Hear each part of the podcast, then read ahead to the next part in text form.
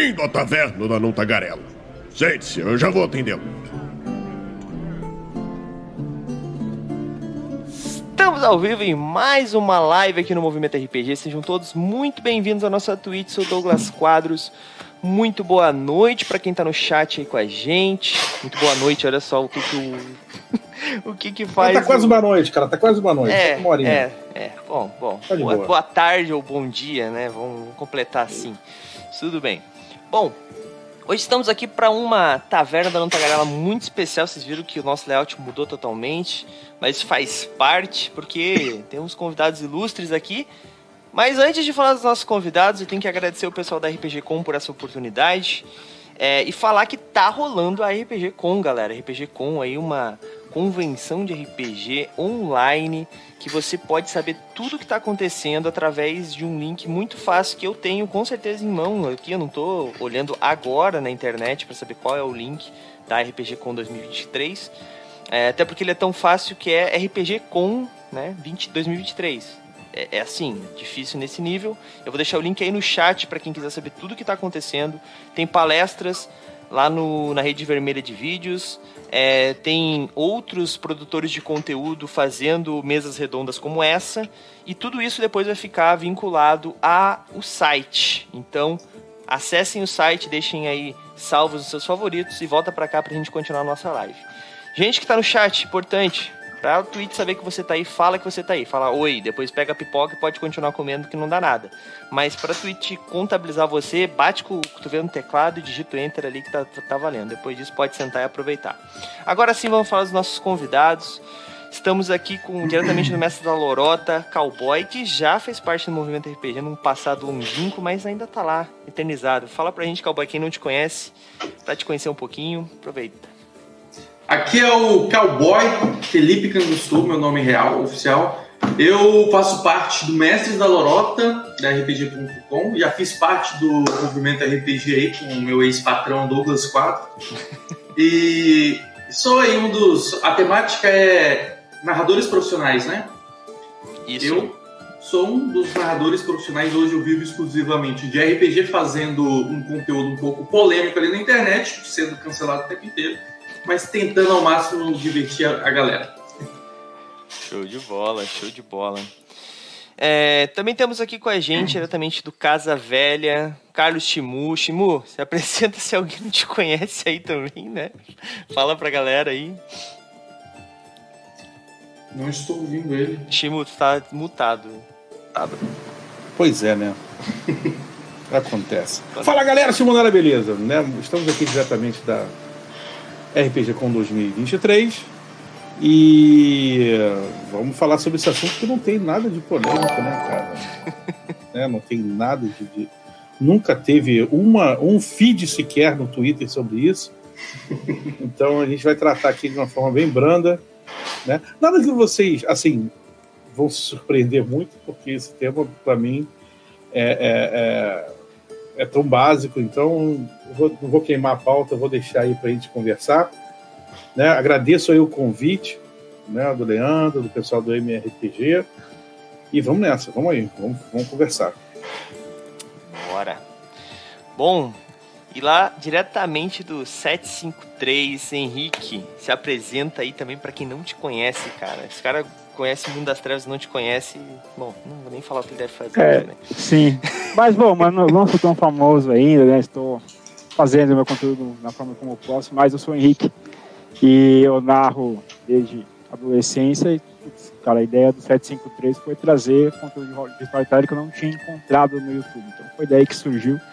E aí o canal hoje, o mais forte dele, em termos gerais, é o Mago, que a maioria da galera tem dúvida, não entende, é complexo. Então lá a gente faz melhor possível, alguns jogos ao vivo também pra galera ver. E tamo aí, vamos. Hoje eu trabalho com narrador profissional também. E vamos conversar de forma tranquilamente hoje, né? Show de bola. Vamos lá, vamos embora. de bola. É, e Vinzão, Game Chinchilla, né? Quem não conhece também, né? Outro. Quatro monstros da internet e o Douglas aqui, né? Tentando. Mas Vinzão, te apresenta aí pra galera que não te conhece também. Fala galera, aqui quem fala é o Vinzão, lá do Game Chinchilla. É, Eu tem uma série chamada Jogando RPG lá no Game Chinchilla que quando ainda era mato de RPG na, na internet, quase ninguém produzia conteúdo, a gente resolveu fazer essa loucura. e deu sorte, deu certo e estamos aí até hoje produzindo tentando democratizar o RPG o máximo possível, né? A gente, a gente vende uma ilusão lá no Game Chinchilla. A gente bota o jogo RPG que é tudo editado, sabe? Que parece que o RPG é aquilo ali. Aí as pessoas, nossa, RPG parece fácil, vou jogar. Aí a gente engana as pessoas, aí de RPG estão lá, tipo assim, jogando RPG, pô, jogando RPG parecia que era mais fácil. Né, mas aí já é tarde demais, porque já entrou no, no mundo do RPG, então tá sendo ótimo. Exatamente, exatamente. Bom, mas agora vou vamos começar a nossa conversa aí. Eu vou pedir para os nossos convidados, é, quem tiver interesse, né, manda o link de vocês ali no chat para quem ainda não conhece projeto, os, produtos, os projetos e os produtos de vocês, canais, etc. Manda ali, fiquem à vontade, está sempre aberto o nosso chat para publicidades. Então fiquem à vontade. Bom, mas hoje nós vamos falar sobre mestres profissionais, né? O que, que é um mestre profissional? É um mestre que narra muito tempo. É isso, galera. Foi bom conversar com vocês. Não, gente, eu tô zoando. É... Now the world don't move. é, tipo isso. Bom, hoje nós vamos falar sobre uma coisa que, que eu acho engraçado quando o Leandro me propôs esse tema, porque a primeira pauta da Taverna da Não Tagarela que ninguém nunca vai ver, porque ela se perdeu, porque eu não sabia que eu tinha que clicar num botão pra Twitch gravar a minha live, foi a primeira live que a gente fez nesse sentido, e eu não baixei na época e perdi totalmente. Mas a primeira foi sobre narradores pagos, mestres pagos, RPG pago, alguma coisa do gênero que eu não me lembro mais, que faz séculos. E cara, é, porque a ideia da taverna era exatamente isso, né? Pegar temas polêmicos do RPG, botar em pauta, chamar algumas pessoas e deixar o chat se degladiando enquanto a gente tenta apaziguar os ânimos. E, para minha surpresa, não aconteceu isso. Porque, eu vou acabar com a polêmica aqui agora já, só pra gente. Porque isso não tem tanto a ver mais com o nosso tema. A galera que faz barulho sobre mestres profissionais, sobre narradores pagos, etc., é a galera que muito pequena que não consome esse conteúdo e que fica só reclamando na internet sobre qualquer coisa que sai lá. Então, isso me surpreendeu muito, porque todo mundo que estava no chat elogiou, falou que jogava com mestres pagos e era ótimo. Então, tipo, não sei, não sei. Então, essa galera ainda pra mim tá escondida. Se você é um desses que não gosta, quero ver você aí no chat falando com a gente, tá? Pode xingar a gente aí que a gente não vai ler. Mentira. Vai ler sim e tá aqui do lado. Então, o seu nome tá, vai, vai aparecer, hein? Vai aparecer. Bom. E por favor, xinga. Engajamento na internet é, é a nossa moeda. Exatamente.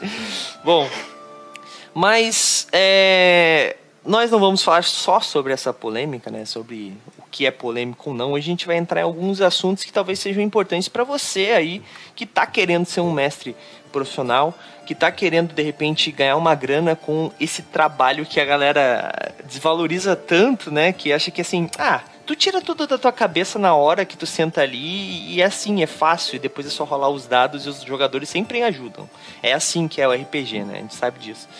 Né? Então, para desmistificar isso e falar um pouquinho como você pode realmente se profissionalizar nessa área, então a gente vai falar sobre esse assunto. Então, gente, vamos começar com uma, uma questão. Vamos voltar à polêmica rapidamente, né? Tem muito preconceito ainda nisso. Eu falei que é pouco, que são, são pequenas pessoas, mas elas fazem um barulho absurdo, principalmente é, em redes sociais, né? Porque hoje a rede social, no meu ponto de vista, é uma das melhores formas de marketing, principalmente para o nosso trabalho, né? O cara vai montar um grupo, às vezes lança na, no Facebook, no Twitter, no Instagram ali, que tem uma mesa paga, vai ser via Discord normalmente, é, vai funcionar, tem tantas vagas, e a galera embaixo comentário malhando, malhando, malhando. O cara que não consome e vai reclamar, né? Sendo que era só ignorar, mas tudo bem. E eu quero saber de vocês, cara. Vocês hoje já estão trabalhando com isso, que já eh, saíram talvez até da parte de precisar fazer essa publicidade mais básica. Como é que é esse preconceito, cara? Ele ainda existe? Você já ignora esse tipo de coisa? Vai pro e-mail. A galera que vai jogar já tá com esse preconceito, às vezes só de sacanagem ou não? Vou começar aqui com um cowboy que tá exatamente embaixo de mim aqui na live, então começar sempre nessa ordem aqui. Mentira, não vou não, esqueço disso, daqui a pouco eu troco, mas pode começar, cowboy.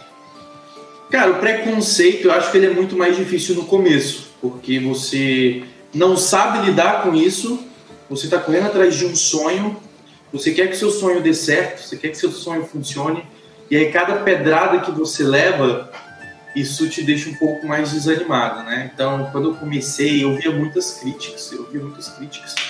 Às vezes eu tentava ali racionalizar, argumentar com o pessoal, tentando convencer que eu, a gente não era inimigo, que eles não tinham que me antagonizar. Eu estava tentando fazer alguma coisa ao lado deles, porque a comunidade inteira ia ganhar, né? Só que com o tempo, a gente vê que ao invés de você ter muita ajuda, pessoas grandes e tudo mais te ajudando, você está lutando contra muita gente. Chega um tempo que você chega onde você queria chegar, e aí você vê, cara, foda-se, foda-se os haters, foda-se quem critica, foda-se precisar de alguém. Você tem que contar com seus esforços e das, dos seus amigos, as pessoas que estão contigo, e é isso. E e se as pessoas acham ruim, se as pessoas criticam, isso é um problema exclusivamente delas. Então hoje eu não preciso mais ficar convencendo ninguém, porque eu entendi que quem quer o meu conteúdo, quem quer o meu produto, vai ter o meu produto, e quem não quer, não vai ter. Ou então quem não quer agora, talvez amanhã vai querer. Então hoje, para mim, essa questão do hate é irrelevante. No início era bastante, mexia bastante. Mas hoje, às vezes, é um. Eu até gosto do hate, para falar a verdade. Quando alguém vai lá e faz uma crítica, eu sempre penso, pô, engajamento, eu posso colocar alguma coisa ali. Às vezes eu brigo com a pessoa só para ter mais gente envolvendo na briga. Então, para mim, hoje o hate, ele. E também, assim, nesse sentido de, de narração paga, eu quase nem vejo mais. Parece que deu uma. Antes era um linchamento virtual, e parece que hoje ficou. Eu não sei o que, que aconteceu, se foi a minha percepção das coisas, mas eu não vejo tanto mais críticas, assim, apesar de ter uma vez ou outra, gente que fala, ah, RPG tem que ser de graça, tem que ser com seus amigos e tal, tal, tal. E aí, quem não tem amigo, quem não tem lugar para jogar, que se foda, né? É que isso não tá colando mais, por isso que as pessoas não estão mais nem tacando fogo na internet, velho. É, é verdade. Todo mundo já aceitou que tem espaço e pronto. Assim, todo mundo racional. Se você, se você, se você, eu já fiz uma análise, todos, todos nós aqui, né, muita gente está assistindo, por um momento na sua vida já passou por um momento de cancelamento sobre alguma coisa que você falou foi mal interpretado. Então, é, a identificação é total. Então, a, eu particularmente fiz uma análise sobre o hater, né? Sobre quando eu comecei a, a oferecer serviços pagos em relação à internet. Né? Oficina, é, é, em, em relação a RPG. Seja oficinas, seja mesas pagas e tal. A categoria do hater é o seguinte: primeiro que são, é uma pequena parte. Sempre é uma pequena parte. Mas que faz muito barulho. Entendeu? Então parece que é muita gente, mas não é. Se você, se você que é, é médico, que quer começar, você vai, ter, você vai ver uma pessoa reclamando, não pense que é muitas pessoas. Porque é, é inerente da gente, do ser humano, que várias é, é, é percepções positivas sobre a gente fica numa normalidade e uma percepção negativa parece que te destrói por todo, te dá uma banda, te quebra as canelas. Não, é uma pequena, é uma pequena parte de gente, entendeu? É uma pequena que faz muito barulho, mas é pequenininho. Por quê? Por quê? A, a, a grande personalidade do hater, nesse sentido, é, na maioria das vezes, tá? Ele queria estar fazendo o que você está fazendo. Mas muitas vezes falta tempo, falta coragem, falta, entendeu, vontade. Então, muitas vezes, é, ele, que, ele queria estar fazendo o que você está fazendo, queria estar tá, hum, é, é, é, monetizando, ou. Porque você analisa, como é que vem o hate? Ah, pô, é sempre assim, né? Quando vinha. Hoje realmente eu concordo com o cowboy, é muito menos, né? Mas era sempre assim, pô, eu no meu grupo eu faço de graça. Eu narrei tantas, tantos anos, então isso você já identifica. É uma pessoa que tinha um RPG que nunca teve coragem ou cacife para peitar isso, vontade mesmo, botar em prática, e aí prefere reclamar. Então, é, é, desce o sarrafo um pouco embaixo, vem, não, não se destranca da, da gente, não, fica aqui onde a gente está, que é todo mundo né, aqui. Então, cara, é uma coisa que vai iniciar esse, esse bate-papo, eu digo para quem está assistindo, para quem está interessado, encabeça, vai fundo, entendeu? Tem muita gente aqui que tá, faz muita força para a profissionalização do, do, do, RPG, monetização de RPG, Porque, cara, isso não vai acabar com o hobby. Não vai acabar. Lê as minhas palavras. Não vai acabar com o hobby. A sua pel a pelada de quinta-feira não acabou com o futebol, cara. E você paga panco, é, campo alugado, você paga as camisas, você paga a lavanderia, você né, paga o churrasco depois. E, isso, e não acabou com o futebol. Muito pelo contrário, muito mais gente entra, sabe? E outra coisa, a segunda questão do hater é a maioria deles, que, quem reclama, é do grande, é de grande capital, principalmente Rio, eixo Rio, São Paulo, Minas Gerais. E a pessoa que não tem opção? O cowboy chegou a, a, a até dar uma. No final aí, deu, deu uma encostada nisso. E a pessoa que não tem opção? Que vem no, que, que tá no interior, que tem um mestre, o cara, não, não narro DD, cara. Desculpa, não narro DD. E você que se lasca, eu só narro Cthulhu. Meu negócio é, é, é, é, terror. O cara não tá errado. Ele narra o que ele quiser. Não, meu negócio é. E aí, o cara quer jogar DD, como é que ele faz? Ele não tem eventos pra caramba na cidade dele sabe? Ele não tem essa facilidade de, de ir, a, ir a eventos. A internet viabilizou isso, cara. Hoje nós temos VTTs aí, né? temos é, é, é, é, ferramentas que podem encurtar essa distância e a pessoa paga por isso, sabe? Não há mal nenhum, tá? Então, pense em opções também. Né? É muito fácil a gente falar aqui no Rio, por exemplo, tem muito mestre, tem gente que narrar em todo canto, tem jogador pra caramba, em São Paulo também, gente pra caramba, tal, Brasília também, que tem um grande foco do RPG, tem gente pra caramba, Curitiba, tal. Mas e quem não tá lá? Pensa na, na, na, no acesso, cara. É que eles fazem uma associação de subtração, né? Se tiver uma mesa paga, isso vai reduzir as suas chances de jogar RPG. E na verdade você está apenas acrescentando uma categoria mais no negócio. Exatamente. Então, quantas pessoas que não podem jogar de graça podem jogar porque é pago, né? Então, esse é o diferencial. Né? É. O, o RPG pago ele não veio para tirar, ele veio para acrescentar, para somar. Sim, com certeza. Mas o Henrique tá muito quieto aí, Henrique. Conta pra gente como é que tá sendo a tua experiência, cara, com, com essa mestragem profissional.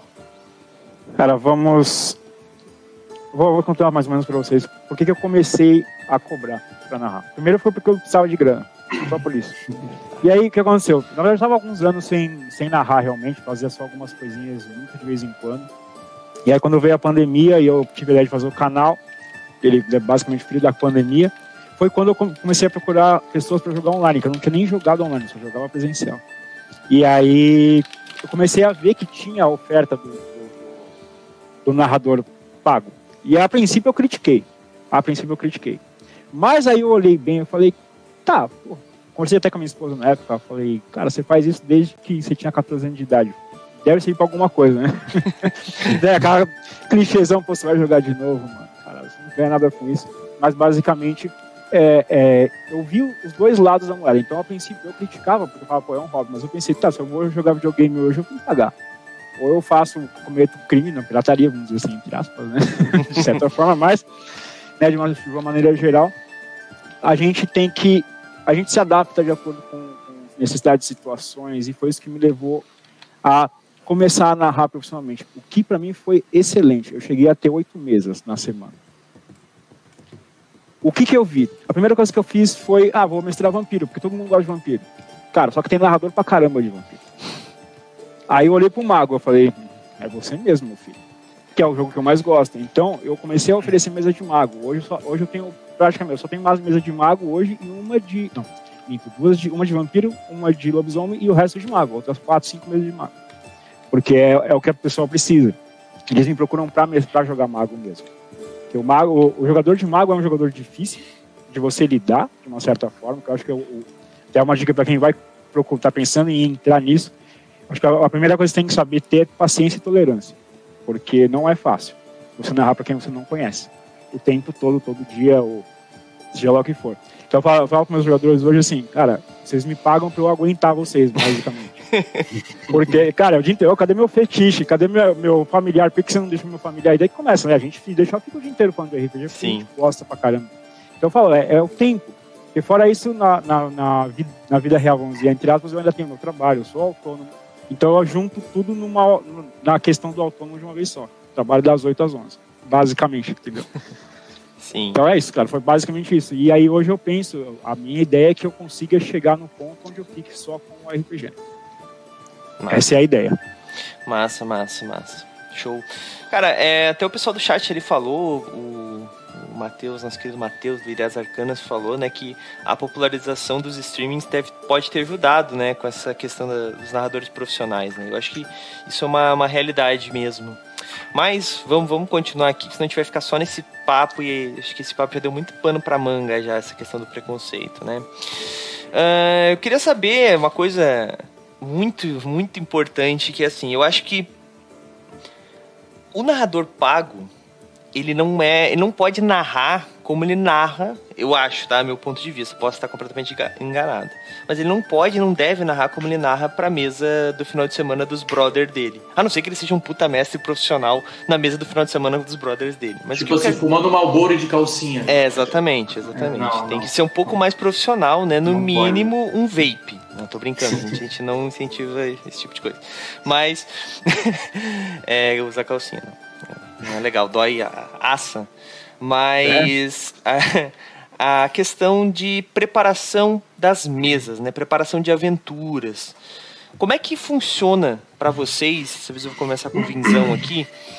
É, a preparação de aventuras profissionais, vamos dizer assim. Vocês costumam preparar uma coisa totalmente diferenciada para cada mesa ou tem uma reciclagem básica, pelo menos do início, porque RPG, mesmo que tu tenha, pegue, sei lá, qualquer livro é, de aventura, começa com um grupo, o segundo grupo com as mesmas pessoas, a segunda jogatina vai ser totalmente diferente. Mas como é que funciona isso para vocês? Vocês criam específico para cada grupo? Vocês têm algum tipo de padronização? Só pra galera que tá pensando em iniciar já ter esse esse gatilho aí. Cara, é, essa é uma coisa que eu falo muito nos meus cursos ou quando eu tô dando dica para as pessoas. A primeira coisa que você tem que pensar em qualquer aventura que você tá narrando são os personagens dos jogadores. É, você não tá contando uma história sozinho, os personagens estão vivendo aquela história e eles contam a história com você. Então, é, eu eu tento padronizar. Não, eu não eu, sei lá, eu tento, eu tô, nesse momento eu estou narrando a mesma campanha para duas mesas diferentes. Só que os personagens dessas duas mesas são completamente diferentes. Então eu tento. O que dá para padronizar em cada campanha, eu padronizo. O que não dá são justamente os, backs, os background de cada um dos personagens que eu preciso usar para costurar na minha história. Então a minha preparação costuma passar primeiro aqui. Bom, eu tenho esses, esses quatro jogadores e eu já tenho ali o background deles, o que, que eles estão querendo viver. Ah, esse personagem aqui, é, o monstro matou o clã dele, então tipo, e ele tá caçando esse monstro. Esse outro personagem aqui tá tentando encontrar a língua mãe para unir todas as, as raças num grande kumbaya e que eh, todo mundo vai falar com a mesma língua. Aí eu, e se o monstro estivesse guardando a língua mãe e aí eles meio que estão caminhando na mesma direção? Só que isso não tem na campanha. Então eu vou ter que criar um arco dentro da campanha para encaixar pedaços dos meus da, do background dos meus jogadores na aventura que eu estou narrando, né? E eu acho que como mestre pago e você está oferecendo um serviço, é essencial que você é, faça os seus jogadores retornarem à mesa. Por mais habilidoso e talentoso que você seja em, em fazer aventuras incríveis, se o jogador não estiver engajado na aventura que você está contando, é, ele vai embora. Né? Então você pode estar achando que a aventura está muito louca, nossa, eu arrasei nesse roteiro, nessa reviravolta aqui e tal. Mas e a história do, do, que o jogador quer viver? Que ele quer experimentar? Está sendo contada? Né? Então, para mim, esse é o primeiro critério. O restante tudo vai de, de preparo básico, técnicas de, de, de preparo básico. É, um dos meus livros que mais influenciaram meu preparo de sessões, eu acho que é o The Return of the Lazy DM. Né? Que o cara, o cara é foda, ele, ele faz um passo a passo ali de preparo de sessão que eu já eu já levei isso ao extremo. Hoje em dia eu preparo as minhas sessões em meia hora se eu precisar de uma sessão rápida, saca? Se precisa, se, sem preparo também a gente vai só no improviso, mas um, um preparo bom, 30 minutos já tá sendo. Sim, isso é um pouco de experiência também, né, galera? É, daí tem o cara que vai chegar no chat e falar assim: Ah, mas eu narro há 37 mil anos só de improviso. Sim, e os seus jogadores jogam porque eles são seus amigos.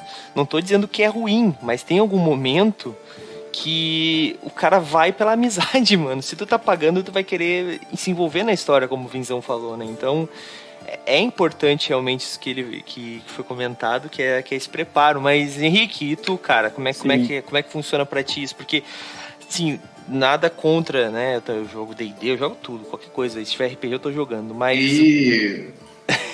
Mundo hum. das Trevas costuma das mago tem uma parada de uma trama que normalmente tem um a galera que joga já é meio, né, que é uma trama extremamente profunda. D&D a galera se contenta com menos, mas... Cara, eu... Mentira, isso que eu, tô falando. Honestamente, eu acho mais... acho D&D é mais difícil, cara, honestamente. É, eu tô zoando. Só queria puxar um gancho, porque... mas foi horrível, porque o é, galera do D&D quer é todas profundas dá, velho, num dá. jogo que não é de... que é de hack and slash, mas tudo bem, vai lá. Cara, a última vez, assim, eu, eu amo D&D, cara. Eu adoro muito, muito, muito, mas eu gosto de jogar. Tanto que a última vez que eu realmente narrei... não narrei não, mestrei, né? Era a DD 1990, Nossa. sabe Deus quando. 97, talvez, 98. Cara, e assim, eu gosto muito, mas esses dias eu até falei, pô, vou abrir uma mesa de D&D, vou meter uma mesa de 6, 7 horas de trabalho. Comecei a ver os livros, eu falei, ah, não, deixa quieto. Eu tô velho já, não, deixa eu ficar onde eu sei, tá ligado? Já, puta, já deu é muita coisa. Mas assim, cara, eu, narro, eu falo que eu narro 80% de improviso em todas as minhas mesas. O que, que eu faço para facilitar minha narrativa? Cara, eu boto todo no mesmo cenário. Então a minha cidade, eu tenho uma cidade fictícia que eu criei, mas é tipo, talvez já narrei em São Paulo, né, em outras capitais e tal, mas eu criei uma cidade onde eu faço, os caras falam que eu chacoalho a coisa, cai vampiro, cai carniçal, cai lobisomem, né, tipo, tem sobrenatural pra todo que é lado. Os caras pedem, cara, eu quero atrás de um vampiro. Eu falei, beleza, tem trocentos aqui pra você. Mas assim, o que, que eu faço? Eu monto um cenário e aí eu crio, dentro de, da, das mesas que eu tenho, então mago, vampiro, lobisomem, eu crio é, é, conflitos gerais que de, não dependem dos jogadores. Então, cada um deles pode, de, de, certa forma, fazer as suas próprias agendas, apesar de que eles não, geralmente não vão atrás, eles acabam se envolvendo na história que eu coloco. E eu jogo conflitos que, a princípio, são aleatórios. Muitas vezes eles são realmente aleatórios, porque eu tenho TDAH, então isso não ajuda muito.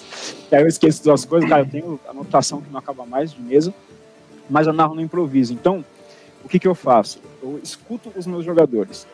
Então, enquanto eles estão debatendo ali em um, puta, o que, que a gente vai fazer? A gente vai atrás do príncipe, a gente vai atrás de não sei o que, vamos procurar a, a, o fetiche, ou seja lá qual, qual coisa que eles queiram. Eu estou ouvindo as ideias deles. Então, com as ideias deles, eu reverto em ação para eles. Então, assim eu entrego o que eles desejam, sem, sem me preocupar muito com isso, porque eu vou agindo na hora, óbvio. Eu tenho um tem, existe um plano, claro, esses outros 20% da narrativa, ele é o que eu preparei antes. Então, geralmente eu escrevo duas páginas e o resto é improviso. Tá? Até usar como exemplo um pouquinho rápido, do, só para não falar muito que eu falo pra caramba, mas assim, é, a mesa que eu tenho de sexta-feira, que, que, vai no ar no canal, já rola há mais de dois anos. Não são os mesmos jogadores, inclusive o mais antigo, ele saiu, recente, vai sair essa semana, mas, cara, a galera joga. A galera tá no arete 6, 7, 8 já, com XP. Claro que eu dei bastante XP, mas assim, é, é, eu fui dando para eles a oportunidade de eles jogarem um mago que eu nunca tive. Tipo, eu nunca passei do, do Arete 3. Eu quase nunca joguei mago na realidade. No jogo favorito eu joguei três sessões na minha vida. Mas o, o resto eu narro tudo. Então, é, é, a minha narrativa de improviso, ela vem baseada até usando um pouco de técnica fora do RPG, que não deixa de ser, mas eu sou muito fã do Stephen King. E ele me inspirou a escrever e eu comprei, eu li vários livros dele, lógico, e eu comecei a escrever. Para aprender a escrever, eu uso a técnica que ele usa, que se chama e se. Então, qualquer situação que você tenha, você tá numa crise de criatividade, cara, você fala, pô, e se, sei lá, esse copo explode e começa a sair uma chama azul dele, e aí você vai começando a criar. Então, exercício de criatividade básico de quem produz qualquer tipo de textos ou, ou coisas assim, é, é o que eu uso todos os dias e eu anoto qualquer ideia que eu tenho. É basicamente isso que eu faço para narrar. Basicamente isso. E aí eu narro igual para os meus amigos ou para quem é pago. Mesma coisa. A única diferença é que meus amigos dão menos atenção. no off, né? Durante a semana, eu falo, ah, meu amigo, se vira aí, daqui três dias eu te respondo. A galera da mesa eu respondo mais rápido. Entendi, entendi. Eu então, queria pode... contribuir uma parada rápida. Vontade. Quer dizer, eu acho que vai ser rápido. Aliás, Sobre gente. questão... Só, só, um segundo, Eu tô, tô pra todo mundo, tá? Não precisam esperar, né? Não tem ordem, gente. Falem, fique à vontade. Só não falam ao mesmo tempo, senão a galera não entende. No RPG vale, aqui é, fica complicado. Vai lá, cowboy.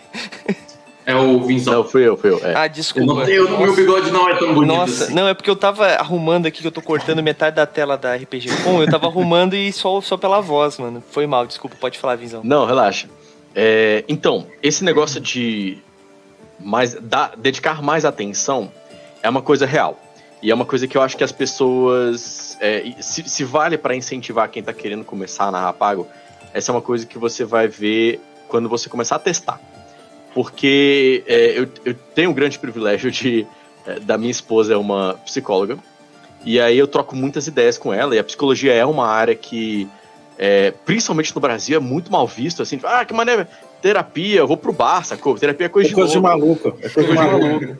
Então, ela obviamente muito menor do que o nosso, mas ela vive um conflito um pouquinho semelhante de, de preconceito. Eu não preciso de psicólogo, eu não preciso de terapia, né? As pessoas não fazem. Sim. Então, eu não preciso de mestre pago, sacou? Tem, tem mestre de graça por aí. É, e aí ela me falou uma parada muito interessante, que é do... É, as pessoas que têm plano de saúde, elas vão pro psicólogo e elas não sentem que elas estão pagando o psicólogo. Porque você está pagando plano de saúde, está ali dentro do pacote, sabe? E aí você não valoriza o seu psicólogo. O psicólogo também tem que entupir de pessoa na, na, na agenda para poder tirar um dinheiro. Então o psicólogo também não consegue te escutar.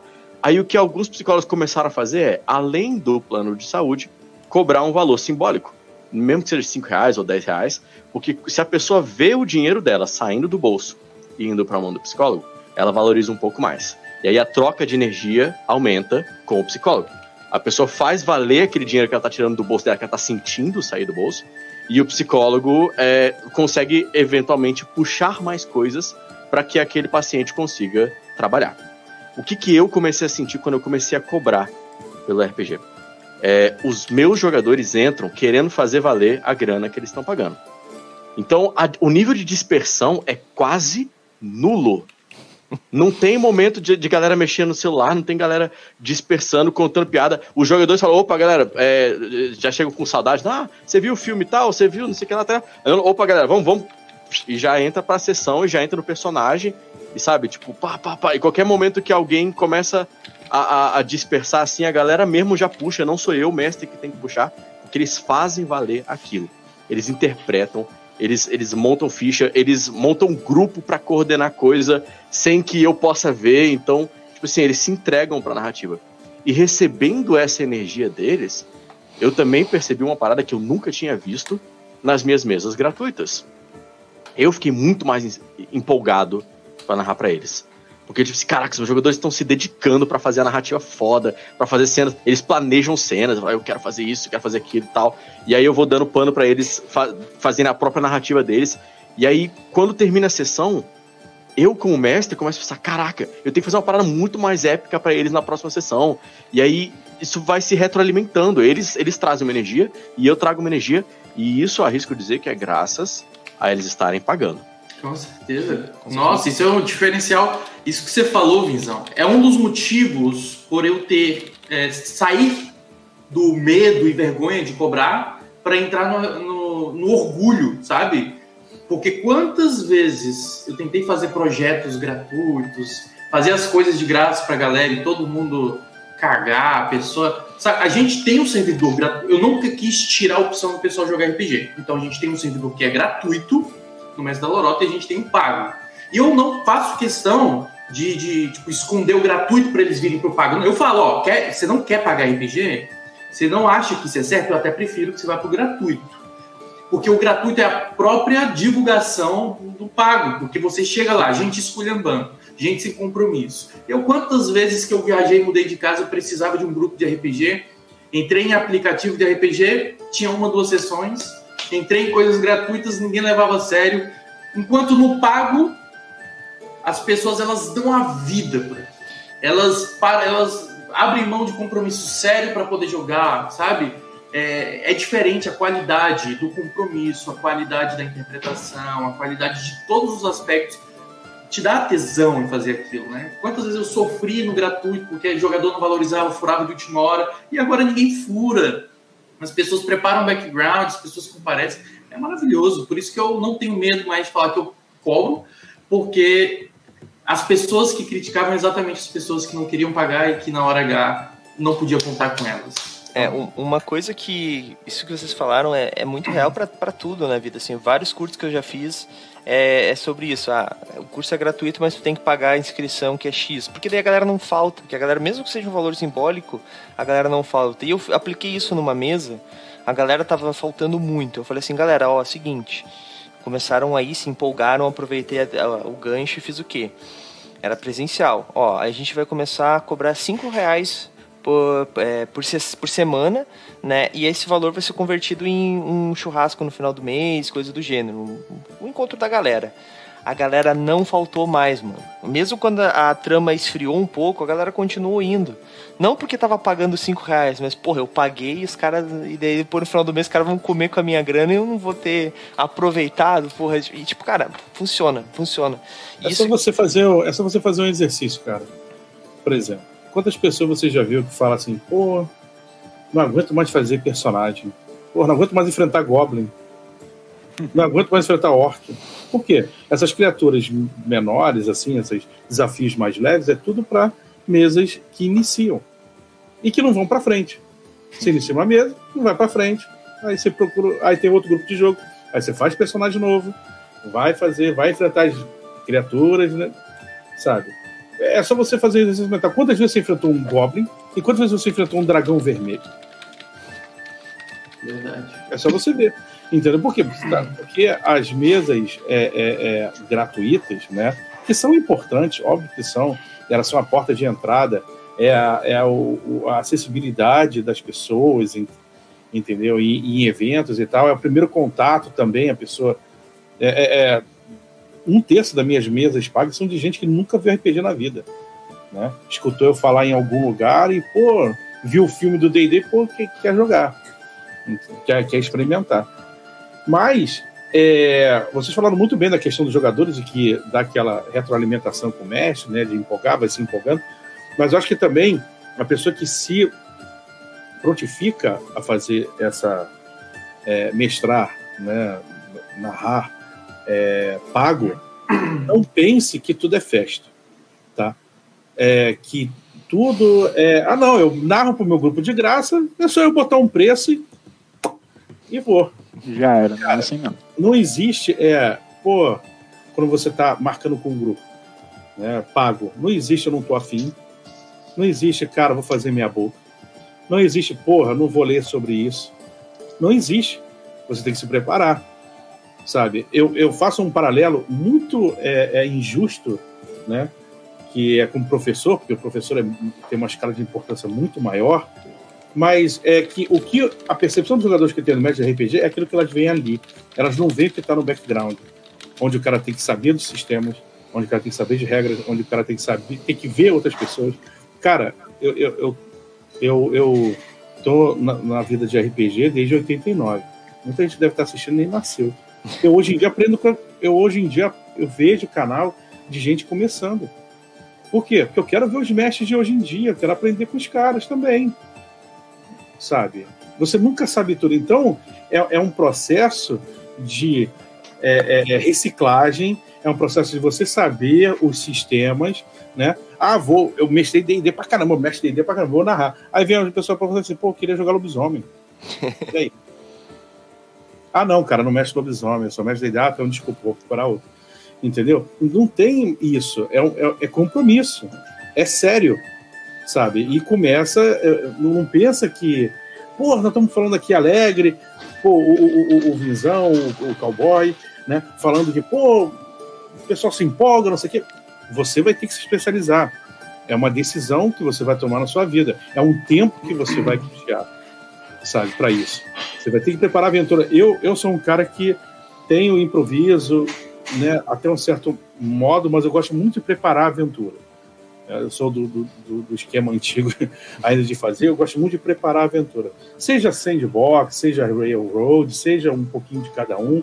Eu gosto de planejar, eu vou nos VTTs, monto cards de localidade, abro o mapa, jogo uma pancada de ícone que o pessoal, que porra é essa? Tem um íconezinho de fogueira aqui, é, vai lá ver o que, que é e ali tem um card que tem, tem uma, uma aventura, um esqueletinho de aventura ali. Então, tudo eu gosto de preparar e planejar com o máximo de antecedência, porque aí não se perde tempo no desenrolar da aventura, né?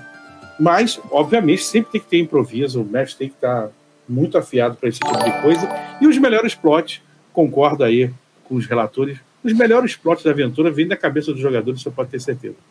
Com Você certeza. pode, Engraçado é, você pode até começar no, pensar no começo e no fim, mas a meiuca, parceiro, é tudo deles. É, é o que eu, inclusive, indico pra quem, quem pergunta assim, tá, mas eu tô começando a narrar tal, já escrevi 14 páginas. Eu falei, cara, calma. Pensa num início e pensa no- na, na chegada, o, o caminho, quem vai fazer os jogadores. Porque se tu disser, ah, tem uma cena que eu fiz muito legal numa taverna e os caras vão pra floresta e querem cagar pra taverna. Você tem que dar, é, você tem que dar agenda, bicho. Você tem que dar agenda. É, é, é, eu tive um, um bate-papo com o Brave Sword, o George, você deve conhecer, e era um cara das antigas também, e ele é um cara que conversou muito e me ensinou muito essa questão de agenda. Eu apresentei uma aventura para ele e falou: Poxa, mas essa aventura aqui tá com pouca agenda de player. Aí eu falo: Certo. Aí ele batendo com porra, porque tem que isso, aquilo. A agenda realmente é muito importante. Diferente de libertinagem e liberdade total. Vai fazer o que quiser. Não, não é assim também. Né? A- a- existe um conjunto de regras, todo RPG tem regras, você não pode fazer o que você quer, e nem sempre você vai ter momentos felizes. Né? Você, a falha, né? eu costumo dizer isso, é, a falha é que te dá XP. Com A certeza. falha é que te dá Exato. XP. E você, vai, e você se lembra das partes fodidas que você passou como mestre e como, e como jogador. Você vai lembrar o quê? Daquela luta que você teve com, com um Beholder, todo mundo com hit points, já dois caídos, e a última flecha matou? Ou aquele dragão vermelho que vocês mataram no- na segunda rodada? Hum. Ele pode passar batido. Com certeza é a segunda. Então, se ferrar, dá XP. Mas aí eu tenho um ponto, Shimu. Eu tenho um ponto que eu tenho uma pergunta aqui pra vocês. Tô pagando, meu personagem morreu. Uhum. E aí? Faz outro. Mas Tá. você tá pagando por isso mesmo. Mas, é mas, mas- RPG. mas eu tô usando. Sou, sou o Se cuzão. quiser continuar, faz outro. Ah, então vocês É, têm esse tipo o- de abordagem, só pra saber como é que funciona na- nas É, de eu- vocês. Se Eu dou a opções. galera. Eu É, dou opções. Existem Ah, opções. O grupo quer reviver o personagem. Exato. né? Só que, só que Fala assim, aí, eu, eu sempre fiz, ah, desde sempre nas minhas campanhas, eu gosto que a ressurreição não seja algo banal. Então não é tipo assim, ah, eu cheguei na cidade, joguei dinheiro na cara do clérigo e ele revive. Mano, quem disse que ele tem magia de ressurreição pra reviver vocês? É isso aí. Sacou? Então, normalmente Material o reviver. componente, né? Cobrar um É. materialzinho componente bacana, né? Novamente, ah, e mesmo que eu tenho trocentas mil peças de ouro. Ah, mas é um diamante de 25 mil peças de ouro, não tem nenhum na cidade. A gente escutou uma lenda de que tem um lá na montanha do um dragão e. Sacou? É isso. Então, o que que eu não. o- o que- o- eu falo com o jogador, você quer manter o personagem? Ele falou, quero. É, então tá bom. Então a gente vai criar um segundo personagem agora pra você jogar com ele é, dois níveis abaixo. E aí você vai jogando com o pessoal, sacou? Como se fosse um, um sidekick da galera ali um- e, e alguém que você tava, tá afim de fazer.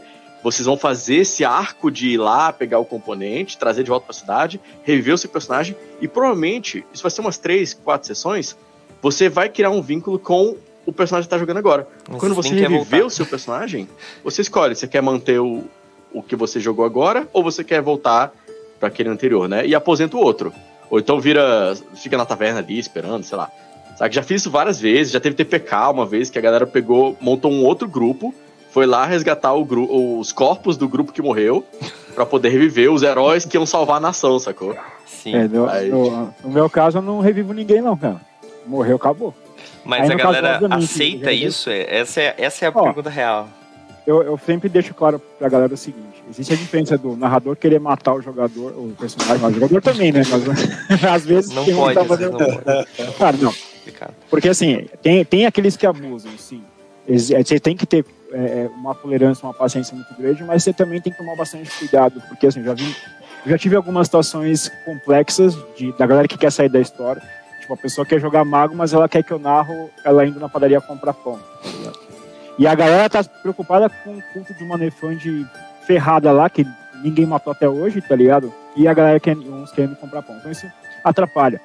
Porque antes eu anunciava, inclusive, com open world. né? Então, tipo, a pessoa poderia entrar na cidade e fazer o que ela quiser. Queria, sim, podia. Mas ela tinha que entender que o grupo depende dela. Se ela quiser se divertir, ela tem que entrar com o grupo. E aí, então eu deixava isso pro off, etc. Mas enfim, não era isso que eu faço. Com o DDH falando aqui. Voltando pro assunto mais ou menos. Então, Nesse, nesse tempo que eu narro, que são, narro profissionalmente, que são dois anos e pouco só de, de, de prática, eu não preciso, não, não houve nenhuma morte de personagem na minha mesa. Exceto na semana retrasada que eu fiz um TPK, mas só para eles aprenderem que não é para xingar meus NPC, basicamente. Cara, os caras estão com arete, os caras do arete 6, 7, 8, os caras estão na Umbra, aí eles acharam, entraram num reino de gelo lá, sei lá o quê. O Garou veio para ajudar eles e os caras mandaram eles se fuder, mandaram tomar ah, é? Tá bom, então vocês não vão achar a saída, morreu todo mundo congelado, acabou. Não, tinha, não dei chance para eles também. Né? Mas aí eu fiz uma, uma segunda narrativa, mais ou menos nessa ideia. Eles pegaram outros personagens, então eu fiz eles jogarem mortais, adormecidos e tal, na escola, numa tempestade de neve, até eles aprenderem que, jun, estando juntos ali, eles conseguiriam passar. Eu dei uma lição moralzinha para eles, mas foi a única vez que eu realmente matei. Mas caso cara, já teve casos, por exemplo, de um jogador que queria trocar de personagem. Tem um cara que joga comigo, o Thiago, ele joga comigo desde o começo também já até virou, a gente já virou amigo, apesar da, da, da mesa paga. E ele era um cara que falou assim, Henrique, eu, queria, eu nunca joguei lobisomem. Eu queria testar vários tipos de personagem. Posso? Eu falei, pode. Então ele jogou, cara, com com Cria de Vens, ele jogou com Mocolé, ele jogou com Basté, jogou com Gural. E os outros jogadores eram, eram os mesmos, tá ligado? Então eu tinha que ficar inventando mortes bizarras para os personagens dele, porque ele fazia uns caras muito fortes, e aí eu tinha que apelar na morte dele para poder entrar com o novo. Mas, cara, todo mundo sabe, se eles morrem, eles fazem outro, começa do começo e segue a vida, cara. Voltando, voltando um pouco no negócio de preparação, eu acho que eu deixei de falar uma coisa aqui e isso fica na minha cabeça.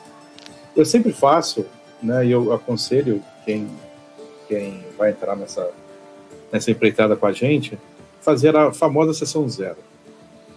Tá? Principalmente quando você não conhece as pessoas que vão jogar com você. São pessoas da internet que vieram te procurar. Tá? Eu sempre faço a sessão zero. Falo assim, ó, a galera vão sessão zero, que é, que é cobrada também, porque você vai dedicar um tempo, você vai ensinar, tá? E você esse tempo é para explicar as ferramentas que vão ser usadas, tanto de áudio de vídeo, quanto a, a, o VTT que você vai usar, seja Roll20, seja Foundry, seja Fantasy Ground, para você ensinar as pessoas, que muitas pessoas vêm cruas, né, e fazer os personagens junto com elas. E eu costumo fazer também é, agregar os jogadores na criação de uma cidade, de alguma coisa e tal, para eles terem uma partezinha deles ali e sentirem. No meio disso, né? Exato. E no meio disso você já solta contrato social. Pô, se alguém tiver algum grilo, algum assunto sensível, que não mereça. Uma mesa minha, uma pessoa tem aracnofobia no nível punk. Entendeu? Se você descrever, ela já desliga, desliga o computador, vai embora. Taca fogo no computador, vai embora. Então, porra, não tem mais no bestiário aranha de qualquer tipo, entendeu? Eu tenho trocentos livros de bestiário, que preciso me focar nisso né, em certos assuntos. Então você já conhece. Essa sessão zero é muito também importante você quebrar o gelo, conhecer as pessoas, pessoas te conhecerem, vocês darem algumas boas risadas né, fazendo os personagens juntos, e iniciou. Tá? Então sempre olhem com bons olhos uma sessão zero quando vocês pegarem algum grupo, principalmente um grupo que você não conhece ninguém, né? Você está à deriva, né? É bom que você você ali conhece, faz faz o pessoal junto, sente, sente a temática que o pessoal quer, mais para terror. Por exemplo, eu tava, a gente estava falando aqui com um cowboy. Eu tenho uma mesa lá no Mestre Lorota que o pessoal joga de super-herói. Mas quando você pensa super-herói e no universo Marvel, pô, X-Men, não sei o que, Vingadores. Não, o pessoal enveredou e pela temática dele foi uma coisa mais mística. Mas foram batendo papo. Imagina se eu imprimo uma coisa, né? É, Adventure like Spider-Man e os caras vêm com os personagens místicos, né? Então, porra, de repente não foi isso que eu queria, né? Dar uma estranheza. Então, a sessão zero sempre tem boas coisas para trazer para vocês, tá? E o é. contrato social ele entra naquilo da que o que o Henrique quadros não ah, Douglas o Douglas é, conheço esse cara hein? que o Douglas ele falou sobre matar personagem, né? Porque assim, uh, muitas vezes você pensa, ah, tô, o cara tá pagando, então a gente tem que oferecer tudo que ele quer, né? E e o RPG não é essa experiência. Quando você narra RPG, você não dá tudo que os seus jogadores querem. A experiência do RPG ela vem com alguns elementos que são cruciais. Falha crítica. Eu tenho jogadores que eles odeiam falha crítica. Eles sempre vêm chorar para mim. Só que assim, cara, se você matar a falha crítica do seu jogo, você está matando um personagem muito importante. se você tira a oportunidade do jogador de perder o personagem dele, você está tirando A morte coisa. vira banal. Exato. Não Então, fica medo. Ah, eu vou pular do precipício, eu só vou tomar 12 D6 de dano. Você não fica. E, e, assim, é, é, eu sempre deixo bem claro: assim, ó, a gente oferece a experiência do RPG. Vocês têm direitos aqui no servidor, mas vocês também têm deveres. E os nossos mestres, eles têm autoridade para manter a identidade narrativa deles, a não ser que eles façam algo desequilibrado, algo sem, né, sem coerência. Mas se o, se o narrador matasse o personagem porque faz parte da coerência ou, ou é crítico, ele vai ter liberdade de conduzir a experiência genuína do RPG. Sim, é. Cara. é- Pode falar. Ah, não, isso, isso que o Canguçu falou, o cowboy falou, é, é muito sério. Eu narrei uma campanha uma vez que um personagem fez um paladino, e desde a sessão 1 o bicho, porque tem o, o algoz que destruiu minha vila, não sei o que lá, que era um anti-paladino pica das galáxias, desde sessão 1, velho. Ah, Aventura, aventura, aventura, nível, nível full plate, arma mágica, porra toda. Aí chegou, a gente tava na 13 terceiro nível, uma puta guerra estourando assim, e aí aparece o, o anti-paladino, que é o algoz do bicho desse nível 1, lá do outro lado do campo de batalha. E aí ele falou pra todo mundo: Eu vou lá duelar com ele. E a galera, beleza. Aí o bicho foi lá no meio do campo de batalha, abriu o campo de batalha, vou duelar com o anti-paladino, o anti-paladino veio, vou duelar com você. E os dois começaram. E eu fiz uma batalha pra funcionar como dela mesmo, porque eu já sabia que isso ia acontecer. Sacou? Só que o meu jogador só tirou número baixo. E o paladino só tirou número alto. O bicho, o, o anti-paladino acabou com a raça dele. Aí o pessoal continuou lá, os outros jogadores ganharam a guerra, tocaram terror lá e tal. Aí foram reviver ele e falou: Não. Claro que não. A minha missão divina era acabar com aquele cara. A, a a missão divina dele era acabar comigo. O deus dele foi maior que o meu, ele gan- ganhou. Acabou, velho. Não tem reviver aí, sacou? Tem, é, a morte narrativa é mais importante do que o apego ao personagem. Sim. Sim, Com certeza. sim. Isso Exato. também faz o próprio grupo, grupo crescer- né? Tipo, a galera tem que entender que o RPG ele é uma história que está sendo contada por todo mundo. Então, às vezes, a morte de um personagem é importante para um grupo, né? Por, não para os jogadores necessariamente, mas para aquele grupo crescer, até mesmo ganhar experiência. Né? Como alguém falou aí, que perder também é a experiência, o Shimu, acho, né? E tipo, é é isso, né? Realmente. Mas bom, essa era só aquela agulhada, né? Porque é o famoso eu tô pagando, né? Que o brasileiro tem que tem que, que entender. É, tu tá pagando, como vocês falaram, exatamente. Tu morreu, tu tá pagando pra que o teu personagem morra às vezes, faz parte. É, tá pagando, eu falo que eles pagam pra ter uma excelente história e se divertir, cara. E estão pagando também Eu por uma lembro excelente até- morte, né, gente? Então, Exato, eu, lembro até hoje da minha primeira morte, do meu primeiro gangrel, cara. Foi maravilhoso. tá ligado? Ambulância explodindo e tiro voando. Foi maravilhoso, cara. Eu lembro até hoje. Então, é o que eu falo pros jogadores. E aí pros narradores que querem entrar nisso. Dê uma boa história. Seja coerente também. Porque eu já peguei narrador não pago, né, no caso, que é uma coisa que eu escuto muito quando a galera vem pra falar assim, ah, eu vou pagar pra jogar porque, cara, tem muito narrador que viaja de um jeito nas histórias que não dá. Já, eu já peguei alguns que falam, meu, você fala, por que, que você fez isso, cara? Né? Tipo, o cara bota um NPC de um jeito que você fala, não funciona. Ele vai ficar muito, muito não coerente. A gente no storyteller, a gente, por mais bizarro que seja, a gente tem que ter uma certa coerência, né, querendo ou não, para manter o personagem, o jogador interessado, o personagem, mas a morte faz parte, cara. Sim, Morreu, sim. faz outra ficha. Agora. Bom, Bora. tem uma pergunta aqui que eu vi até que o pessoal tá fazendo no chat e que ela foi proposta pelo, pelo próprio pessoal lá da RPG Com.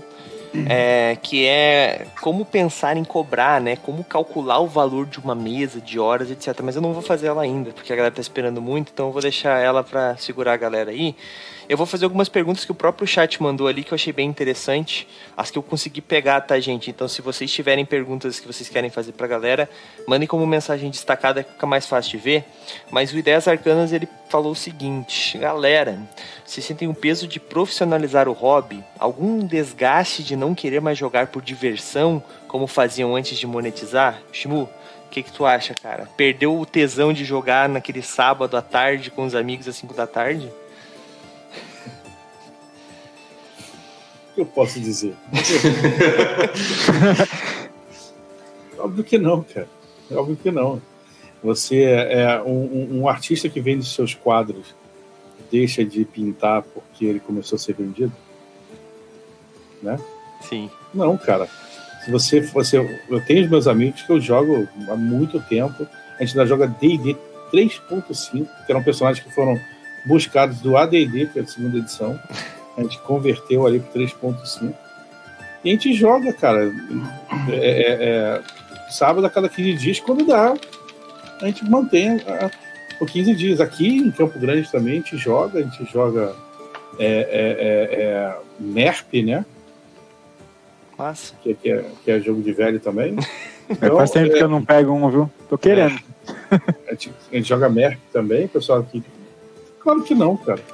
É só que você é, vê naquilo que você curte, você poder ganhar né, o seu dinheiro naquilo que você faz, que você considera e que considera que você faz bem.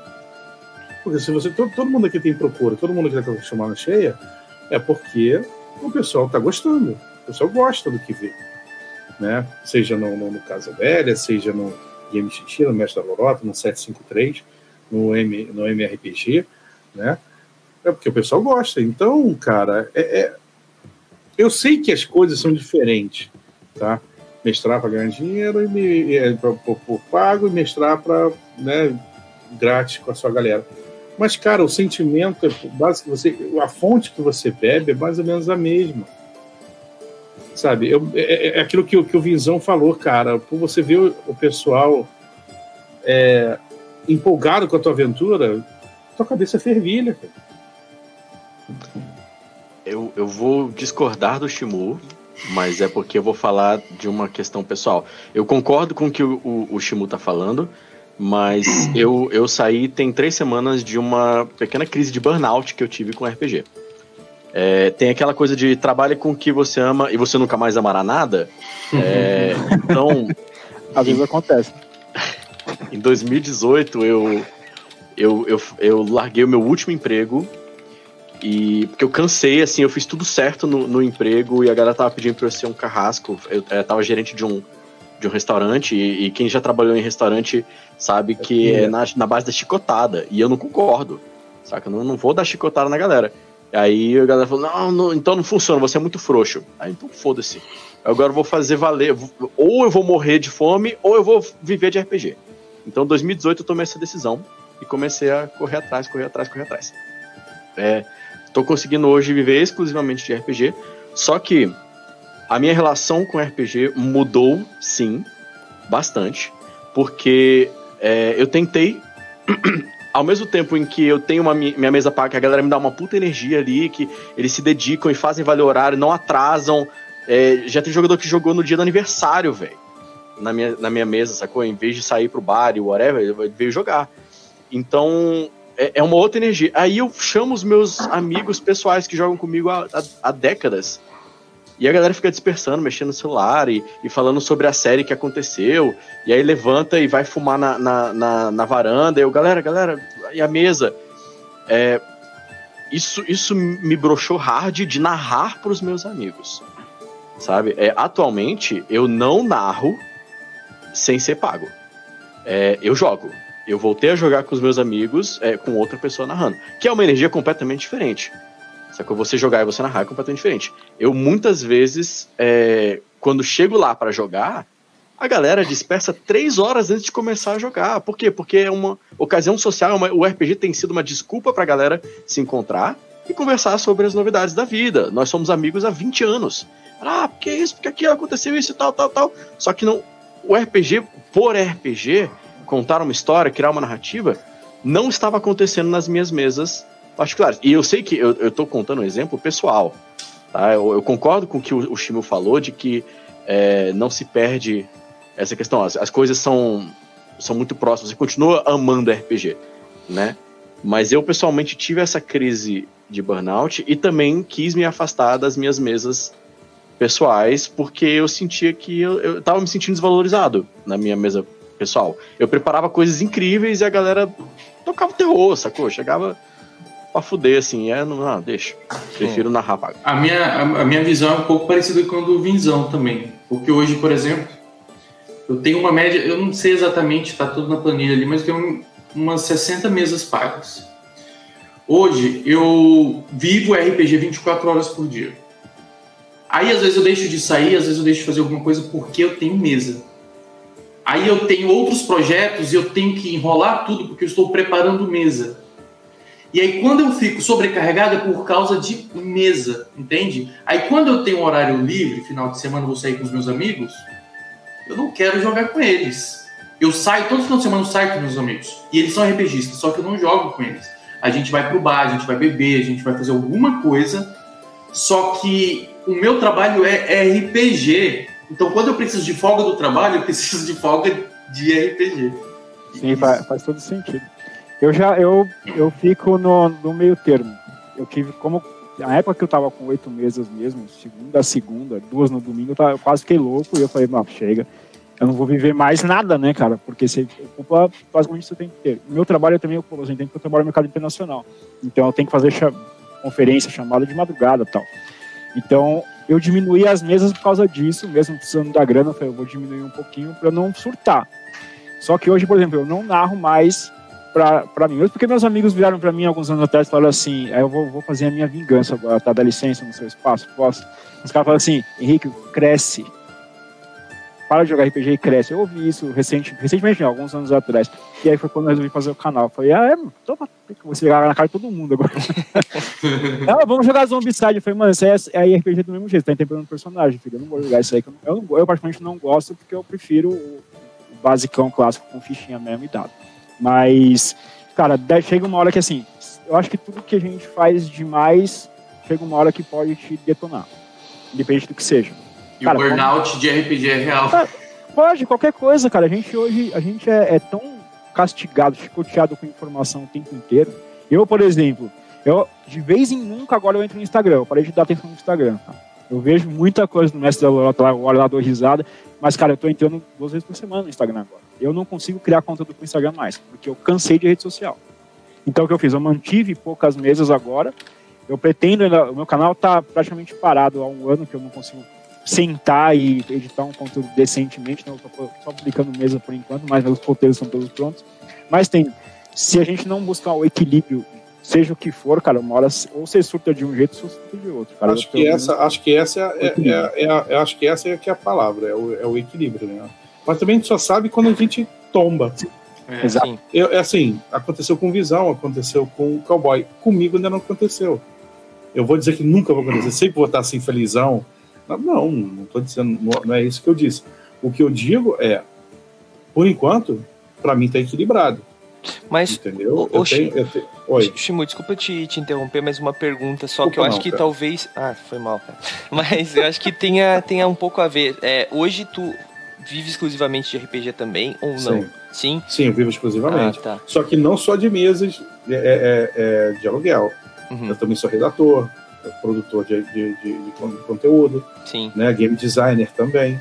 Entendi. Então, é, tudo realmente é, é um equilíbrio. Eu, de repente, de vocês, eu sou que menos tem mesa. Eu acho que eu tenho seis ou sete mesas na, na, na semana. Tá? eu tenho duas. É, então, eu tenho, eu tenho. Não, sete é demais. Eu tenho com a, com a New Order, com, com a Flecha Mágica, segunda e quinta, e mais duas DD, e mais a de super-heróis.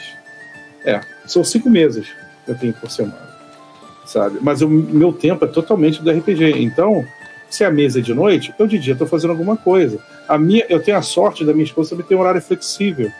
Né? Ela, ela, é, ela é autônoma, então ela também tem horário flexível. Então a gente vai uma praia, aí eu de noite estou narrando. Então dá, da minha vida, conseguir encaixar. Sim. Por enquanto. Sim. Não vou dizer que nunca. Eu, eu nunca tenho, me senti assim de. Eu de, tenho de, três, tá? Só para. Então. Então você é um dos que mais. É, mas você, pois é, mas você administra 60, né? Você acabou de é. falar. Então aí deve ser uma. É, administrar a parte um mais. Hercúleo, é, deve ser um serviço Hercúleo administrar isso tudo, cara. Sim. Entendeu? Eu não sei se eu conseguiria. Agora, é tudo é uma questão né, do como acontece pra gente. É, eu, eu, eu nunca vou, vou, chegar a esse ponto? Não, não sei. Não sabe. Né? Se eu soubesse do amanhã, jogar a Mega Sena acumulada. Mas se por enquanto, para mim tá equilibrado. Para mim tá, tá de boa. Sim, sim. Entendeu? É, aqui no, no movimento a gente tem uh, online, né, na Twitch a gente tem live de segunda a sexta, né? E no final de semana a galera já pediu pra, pra ter live. Tinha uma época que a gente tinha de segunda a sexta RPG, basicamente, às vezes tinha duas vezes no dia RPG. e eu tava pirando, assim, porque eu tinha que estar em todas elas, porque eu sou o host, etc, etc, etc. Esse ano eu consegui delegar um pouco mais as coisas e diminuiu. Mas. E a galera começou a pedir pra ter no final de semana. E eu tava empolgado e fui cedendo e fui fazendo conteúdo. Quando eu vi, eu tava pirando, mano. Não aguentava mais. Daí eu diminuí. E quando a galera vem me pedir para jogar é, os amigos, assim, ah, vamos jogar? Eu falo, cara, vamos, vamos jogar sim, eu jogo. é isso. É, mas, é, é assim. Né? É, porque assim, eu jogo, cara, me chama para jogar, eu jogo, mas eu hoje particularmente prefiro me reunir com os meus amigos para jogar jogos de tabuleiro, aqueles jogos mais euro, uma coisa mais assim que eu não vou precisar ficar pensar tanto, né? Exato, é para relaxar mesmo assim. Daí a gente criou no movimento um conteúdo de jogos de tabuleiro para acabar com esse meu hobby novo, logicamente. É, Agora eles estão ferrados é, novamente. Precisa é equilíbrio, né? É. Tem que estar ferrado o tempo todo. É equilíbrio, você deixa de fazer algumas coisas e arruma outra para fazer no lugar. Exato, exato. Mas vamos para a próxima pergunta aqui. É, o Minha Vida Geek perguntou o seguinte: Vocês acham que é fácil fazer pessoas pagarem para jogar? Criei uma comunidade com benefícios pagos e ninguém quis o pago. Mas eu tenho um acréscimo a essa pergunta. É, vocês acham que por vocês estarem né, fazendo streaming, fazendo, tá lá no, na rede vermelha, fazendo seus vídeos nos canais de vocês, isso ajudou vocês a conquistarem essas mestragens pagas? Então, o que, que isso significa? Um cara, ponto de vista de vocês, um cara que eu, Douglas, aqui, entrei hoje na internet, criei um banner, coloquei no Facebook, vou achar narradores, jogadores Cara, ou não? Veja o seguinte: o que, que você coloca dinheiro? Onde você coloca dinheiro? Em coisas que você confia. Você não bota dinheiro em coisas que você não confia. Porque, ou, ou, ou na dúvida, muita gente até coloca, né? Tem bolsa de valores mas, você, mas nesse sentido, você coloca dinheiro onde você confia. Pô, eu vejo quando eu do, Visão, do, do Vinzão, vi lá a campanha toda. Visão chega e fala, pô, vou, vou narrar pago. Pô, eu vou querer jogar isso. Como é o cara narra, como pre prepara, o cowboy também, o, o sexo 3 também, idem, todo mundo sabe? Você vai botar onde você confia. Então, obviamente, né? Eu acho que o pessoal, acho que isso vai ser uma unanimidade. Mas, obviamente, o canal é a vitrine. Foi uma vitrine para isso. Tem que ter, mas, né? Mas é possível começar com um valor é, bem pequeno, tá? Eu, eu, inclusive, já ajudei a galera a começar com 15 reais, 25 reais por sessão, que eu acho uma micharia. Mas, tipo assim, você começa com esse valor pequeno e aí o boca a boca faz você crescer. Exato. Se você continua entregando um serviço de qualidade, é, daqui a pouco você começa a ter que cobrar mais caro porque tem gente demais querendo. Entendeu? Você, ah, eu não tenho tanto horário, então você vai para 50, vai para 100, é. vai para 250, e aí você começa a cobrar um valor fechado por mês e, e vai evoluindo. Né? Eu acho que o mais importante é. Tem, isso, isso eu queria ter falado lá no começo da live. O não é muito importante. Você oferecer a mesa paga e o cara falar não, vai ser aquele, ah, nossa, eu nunca vou dar certo, sei lá. Mas para cada nove não, você vai ter um sim. Você vai ter é, uma não, pessoa a gente que... já tem, né? É. Não já tem, todo mundo já tem um monte de não. a primeira, quando eu comecei a, a, a, cobrar mesmo, quando eu decidi fazer, eu não tava ligando ela ao, ao canal. Tá? Eu tinha o canal e aí eu falei, eu vou narrar separado, fazer uma coisa separada. Eu não queria vincular uma coisa com a outra. Mas, cara, não tem jeito. Porque aí eu fazia o quê? Eu fazia muita divulgação no Facebook, principalmente no Facebook, em todos os grupos de, de RPG lá, eu fui bonito de alguns, porque ah, chega de, de, colocar mesa aqui e tal. Os caras queriam que eu pagasse para anunciar, eu pago, claro, mas não tem problema. É, mas o que acontece? Eu comecei no Facebook. Então a primeira vez que eu montei foi um cara que me chamou e falou, pô, gostei da ideia, eu tenho dois caras aqui, eu vou fazer, pode fazer um grupo fechado? Eu falei, vamos lá, a gente começou um Dark Ages, foi minha primeira mesa paga. E aí a partir daí eu comecei a procurar outros, né? Que aí eu fiz Vampiro e Mago, e aí o Mago estourou e eu tinha fila. Hoje eu parei de divulgar, eu não divulgo mais fora do, do, do, do outro canal, né? Do oficial, vamos dizer assim. Mas Facebook, Instagram, por exemplo, é eu divulgo menos. E ainda assim a galera entra no site, vê lá o que, que a gente tem disponível, é tudo só storyteller que a gente oferece. Né, tem mais dois narradores que estão começando comigo lá também. Mas é só storyteller, então acabou que o canal acabou trazendo muito mais do que os outros, as outras redes sociais que eu fazia. Mas querendo ou não, sempre aparece um que vem do Facebook, um que vem do Instagram, mas a grande maioria é do YouTube mesmo. da outra. Não tô acostumado a, tra a trabalhar nessa aqui. Então, na roxinha, né? na roxinha. Eu tentei, eu fiz, mas aí eu olhei pros comandos do vídeo e falei, bicho, mais uma coisa pra eu aprender, não, deixa quieto. A minha, a minha experiência para fazer o pessoal pagar, ela esteve muito conectada com anúncios, né? E eu não entendia nada de anúncios, então foi uma experiência muito caótica e assustadora, porque eu comecei a ver vídeos e mexer com, com ads, isso e aquilo. Eu sempre fui muito leigo com tecnologia. Aí eu falei assim, cara, eu vou. Eu criei o servidor, tinha três pessoas, sei lá. E aí eu falei assim, cara, vou colocar um anúncio aqui no Facebook para ver como é que funciona isso. Eu lembro que coloquei, pô, coloquei, sei lá, 200 reais para rodar no final de semana. Caraca. Para mandar mensagem de, no direct. Mano, recebi tanta mensagem, tanta mensagem, que até hoje eu nunca consegui responder todas. Eu falei, cara, isso aqui funciona. Mano, eu vou investir meu, meu foco em vendas. Ah, mas vai chegar um limite que, sei lá, vai que entra várias pessoas, não vou conseguir narrar para todo mundo. Não, mas aí eu pago para um outro mestre meu de confiança. Sim. Então, para mim, começou assim. Hoje, eu não tenho que fazer venda. Eu tenho a equipe de marketing que ela faz as vendas. Eu tenho uma gerente que ela capta os novos uh, clientes e já seleciona os mestres.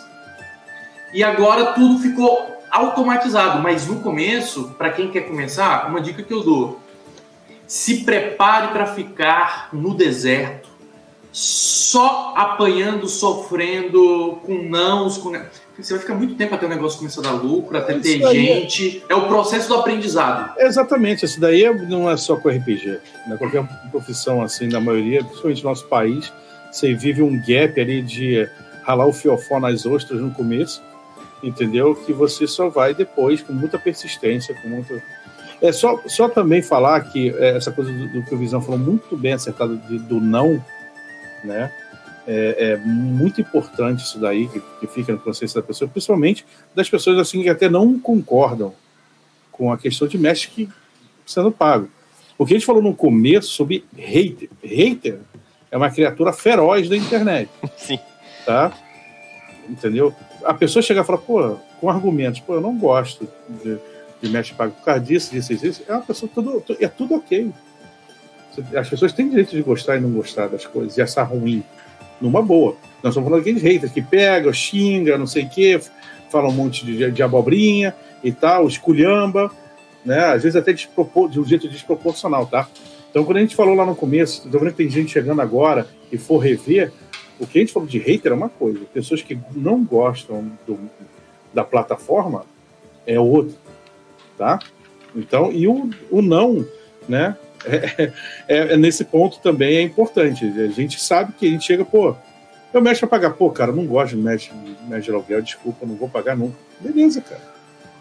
Tá Positivo, tranquilo. né? Okay. Beleza, segue aí e vai embora. Valeu, cara. Um... Se conhecer alguém que é. gosta, me apresenta, tá ligado? Sim, tipo, cara, é eu, tive, eu tive bastante hater em, em, publicações no Facebook, principalmente. Cara, e assim, eu respondi a galera, num, tipo, virava num, num, vamos supor, numa argumentação super positiva pro cara e não dava argumento para ele seguir depois.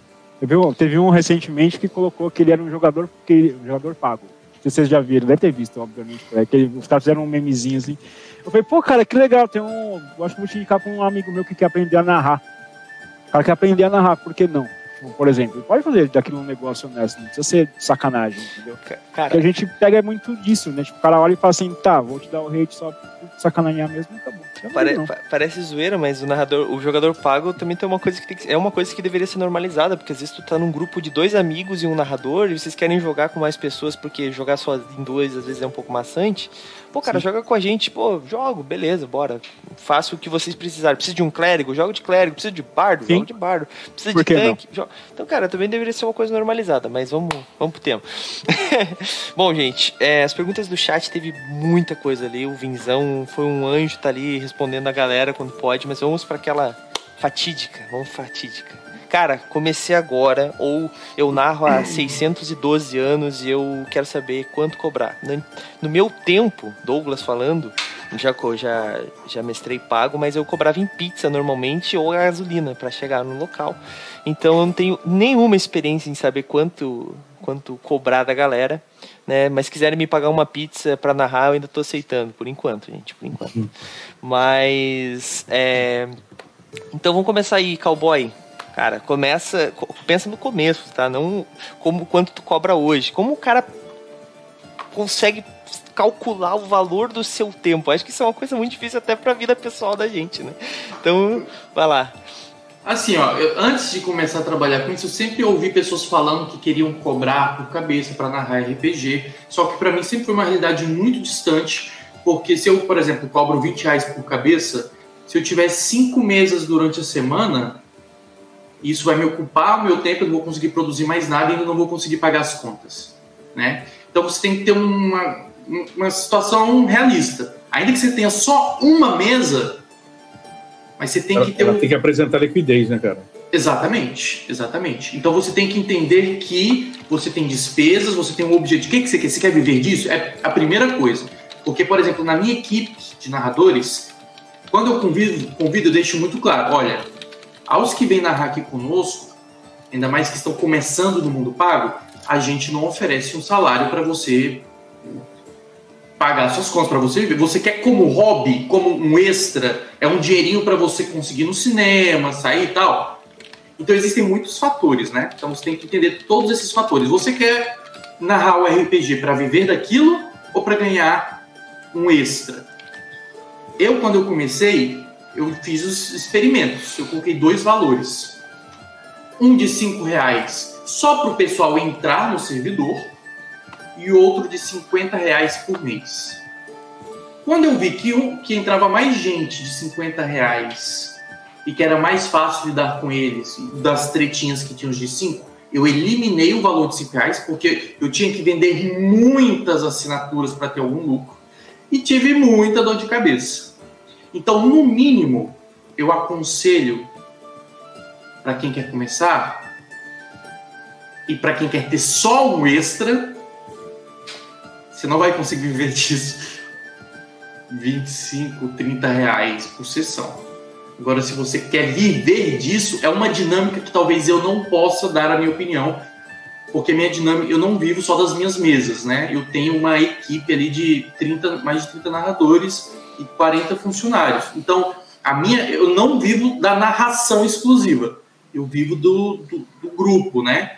Então, eu tenho preços que individualmente você não vai conseguir viver do RPG, você vai conseguir apenas tirar um extra. Talvez os outros possam dar uma opinião mais precisa para quem quer isso. Entendi. Posso Vai lá. puxar essa? Vai lá, Visão. Vou dividir então em, em algumas categorias, tá? Eu pensei em duas, mas acho que são três.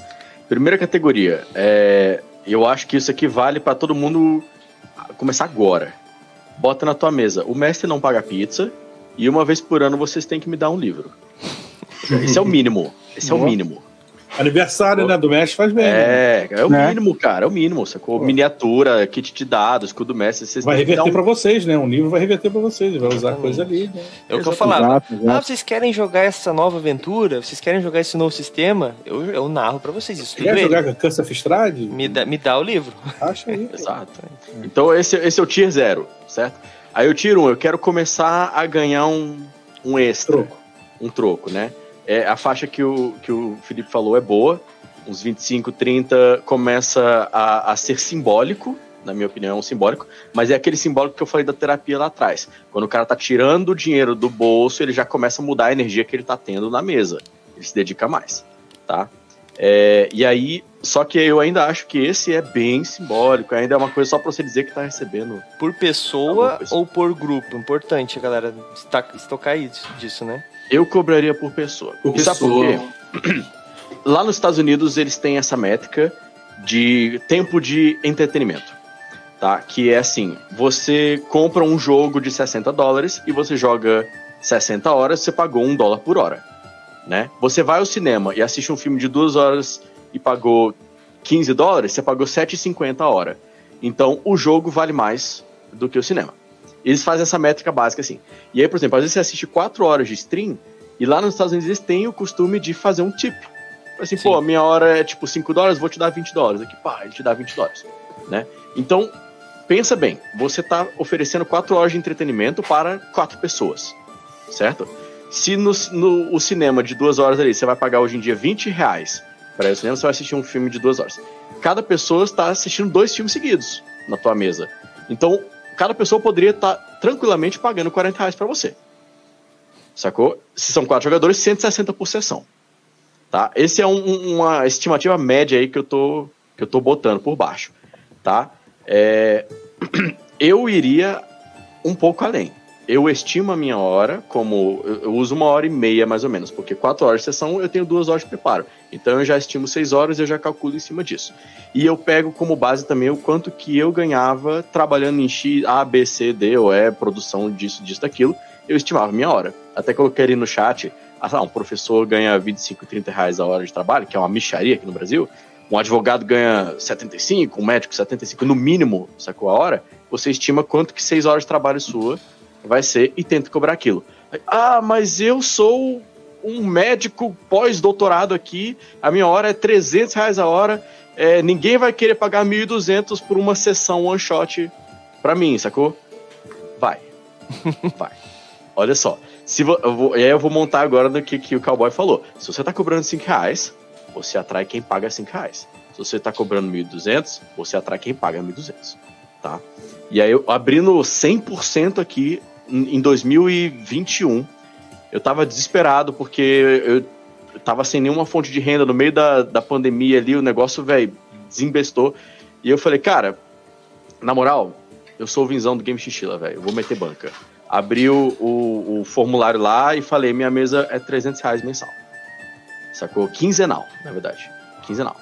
E aí, eu falei, velho, ninguém vai se inscrever. Ficou com fila de espera. Foi com fila de espera. Fica, fica. E aí eu, eu tipo assim, caraca, 300 reais, cara. E quinzenal. Ou seja, os caras estão pagando 150 reais por sessão. É, não falta, e tem fila de espera. E quando um jogador saía, eu, eu mandava mensagem para um, pra um que tava na fila de espera, o cara já ah, abriu vaga, ah, que maravilha! E já entrava louco, tipo, querendo jogar no meio da sessão. Tipo, ah, nível 5, não é. Ninguém falou, ah, não, eu só começo a campanha se for do zero. Não. As pessoas entravam e é isso aí. Saca? Então, você tem que saber até onde você está confortável de cobrar e você tem que botar a banca na qualidade que você entrega. Porque se você cobra caro e você não entrega um serviço de qualidade, o cara vai embora. E te queima. E te queima. É importante isso. falar isso. Fala, Henrique, tu tinha começado ali? Sim. Cara, quando eu. Essa foi a minha principal dúvida, meu maior problema quando eu comecei a querer cobrar. Eu falei, quanto que eu vou cobrar? Eu comecei a pesquisar então, recomendo que façam uma pesquisa de mercado também nisso. Veja o que, que os outros narradores, o que, que eles oferecem e quanto eles estão cobrando. O meu maior problema foi o seguinte: eu, eu olho hoje, né, tipo, o que, que, que a galera que mestra DD, por exemplo, e similares, o que, que eles oferecem e quanto eles cobram. Então, eu via que a galera cobrava 200 pau, 150, 300 às vezes, mas a maioria entre 150 e 200 para 4, 5 horas de jogo com DD. Eu falei, tá, eu entendo que eu não preciso de tudo isso de recurso para fazer storyteller. Então, o que, que eu posso oferecer para o meu jogador, além do, da minha voz, né? Vamos dizer assim. Cara, eu pensei, pensei, pensei, eu falei, mano, tipo, eu ainda li o, o Roll20 e tal, puto, eu li aquilo, eu falei, caralho, eu tô ficando velho, preciso começar a pensar, trabalhar de outra forma. Mas, cara, eu olhei, o que, que eu poderia oferecer? Eu falei, tá, eu garanto a minha narrativa. Eu garanto minha narrativa em termos de. Eu dou uma boa história, eu sempre tive essa autoconfiança é, mesmo porque eu sou, as pessoas costumam falar que eu sou muito criativo, etc, etc. Então, o exercício de criatividade é muito bom. Então, eu me baseei nisso, na, minha, na experiência que eu tinha como narrador, né, tipo, na minha história mesmo como narrador, porque eu sempre narrei, cara. Tipo, primeiro, minha primeira sessão foi narrando. Porque eu, tipo, o cara comprou o Hero Quest e falou, Henrique, lê essa regra aí que você gosta de ler. Eu falei, tá bom, eu li e falei, tá, é, é um. Já ganhou o livro, hein? Já é um bom é, começo. Ah, ganhou o livro, a primeira coisa. Ó, foi, assim, eu entendi o seguinte, cara, um cara é os jogadores, é os heróis que tem que matar os monstros e o, ré, e o outro cara é quem monta tudo. Ele fala, ah, então eu vou matar os caras. Eu falei, beleza. E aí foi a primeira narrativa, cara, e até hoje eu só narro. Então a minha dúvida era essa, exatamente essa. E aí eu falei, tá, olhei a média de preço, eu acho que eu falei, pô, 20 reais por sessão é legal, mas você não tem o compromisso. Eu queria criar o um compromisso com os jogadores. A minha, o meu maior problema era assim, eu tinha um grupo antes, grátis, que a gente jogava a cada 15 dias de domingo, amigos mesmo online, assim, eu conhecia a galera online mesmo. Mas, mano, a, a, falta de compromisso era muito grande dos jogadores. Muito grande. Ah, pô, eu tô com preguiça, tá ligado? Tipo, nitidamente, assim, tô com preguiça. Eu mesmo tinha preguiça de narrar. Então, quando eu fui narrar, eu olhei os preços e eu falei, tá, vou começar com 50 reais por mês, quatro sessões de storytelling, três horas de sessão. Então, das 8 às 11 da noite. E eu faço isso até hoje, só que hoje eu cobro 70, eu cobro barato. Eu não cobro muito, eu, não, eu vejo o preço, vamos supor, eu penso assim, eu, quanto eu poderia pagar hoje? É, eu não sou um cara de muitas posses, assim, nem de, muito, nem de uma vida financeira muito, muito exemplar, tá ligado? Eu sou, eu, tipo, mano, eu cago mesmo da grana. Enfim, gasto demais, mas e também sustento 24 gatos, então né, não é fácil. Só os gatos, eu, o que eu faço de mês hoje eu sustento meus gatos, basicamente. Basicamente isso. Então hoje eu cobro 70 por mês. E aí eu dou o que para a pessoa? A primeira sessão grátis, que seria uma sessão zero, mesmo sem ser zero da mesa. Então o cara que vai jogar comigo, ele viu algumas lives, ou ele nem sabe o que ele está fazendo, ele está querendo realmente aprender. Principalmente no Mago, eu escuto muito assim, cara, eu nunca joguei Mago, eu posso jogar? O iniciante tem busca muito por mim, por exemplo, nas mesas de storytelling. Cara, eu nunca joguei Vampiro, eu li todos os livros, mas nunca achei um narrador que quisesse mestrar para mim, narrar para mim. E aí é que ele vem, ele paga 70 reais e ele joga. E aí fica a galera que tá aí há dois anos. É basicamente isso. Eu queria cobrar mais caro, mas aí eu penso, pô, eu não ofereço tantos recursos assim, porque é basicamente a narrativa. Fala, é, é, complementando agora o que o Henrique falou também, é, existe uma parada que é muito incrível sobre o viés de comprometimento que você tem base, é, quando você bota uma, uma marca no valor de dinheiro. Então, por exemplo, várias pessoas aqui, eu não sei, vocês, eu vivo comprando curso online. Aí vai lá no, no, na Udemy, é 30 reais um curso de não sei o que lá, 40 reais um curso de não sei o que lá, 150 um curso de não sei o que lá. Eu tenho um, um, um, bilhão de cursos acumulados aqui que eu nunca fiz. Mas o curso que eu paguei 5 mil eu fiz. É. O curso que eu paguei 2,700 eu fiz. Exato. E exato. Tem, um, tem um negócio que às vezes você faz a parada que você não quer só porque você pagou mais caro. É, sacou? Você vai lá e gasta o seu tempo, a sua hora assistindo a parada ou whatever. Então, as pessoas têm medo de, de cobrar mais caro, sacou? E, ah, não, eu, eu acho que não sei o que lá. Cara, não. Se você. Vai ter gente que vai pagar, sacou? E as pessoas vão pagar, e não só isso, elas vão muitas vezes valorizar o, o só porque é caro. Sabe, a gente tem essa coisa da, da etiqueta. Ah, quanto, essa camisa aqui foi 700 reais. Eu não pago 700 reais numa camisa, mas tem gente que paga. Saca? O, o Fiat Uno te leva para onde você quiser. A, a Ferrari também. Demanda, as pessoas sempre. É, é, olha, eu, quando eu falei dos 50 reais foi no início do servidor, né? Hoje, a gente subiu os preços todos, né? Hoje a gente tem planos, tem uns 10 planos. Hoje a gente tem plano que vai até 3.600 reais. E todos os nossos planos têm pessoas assinantes. No nosso plano mais caro, a gente tem pessoas assinantes. Elas sempre vão pagar. Por que, que elas não pagariam antes, quando eu comecei? porque eu ainda não tinha o um ticket, né?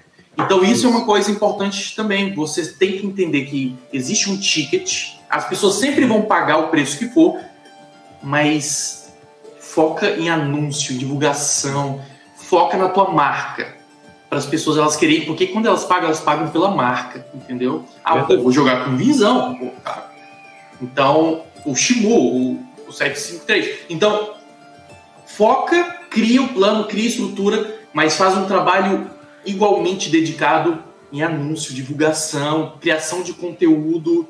Eu lá na minha página eu faço bastante criação de conteúdo, mas paralelamente nos anúncios pagos está ali rodando sempre, todo dia, vários anúncios de, da, do servidor. Sim. E as pessoas vão pagar. O que o Visão falou, assim, ó, é a mais pura verdade. As pessoas vão pagar qualquer valor.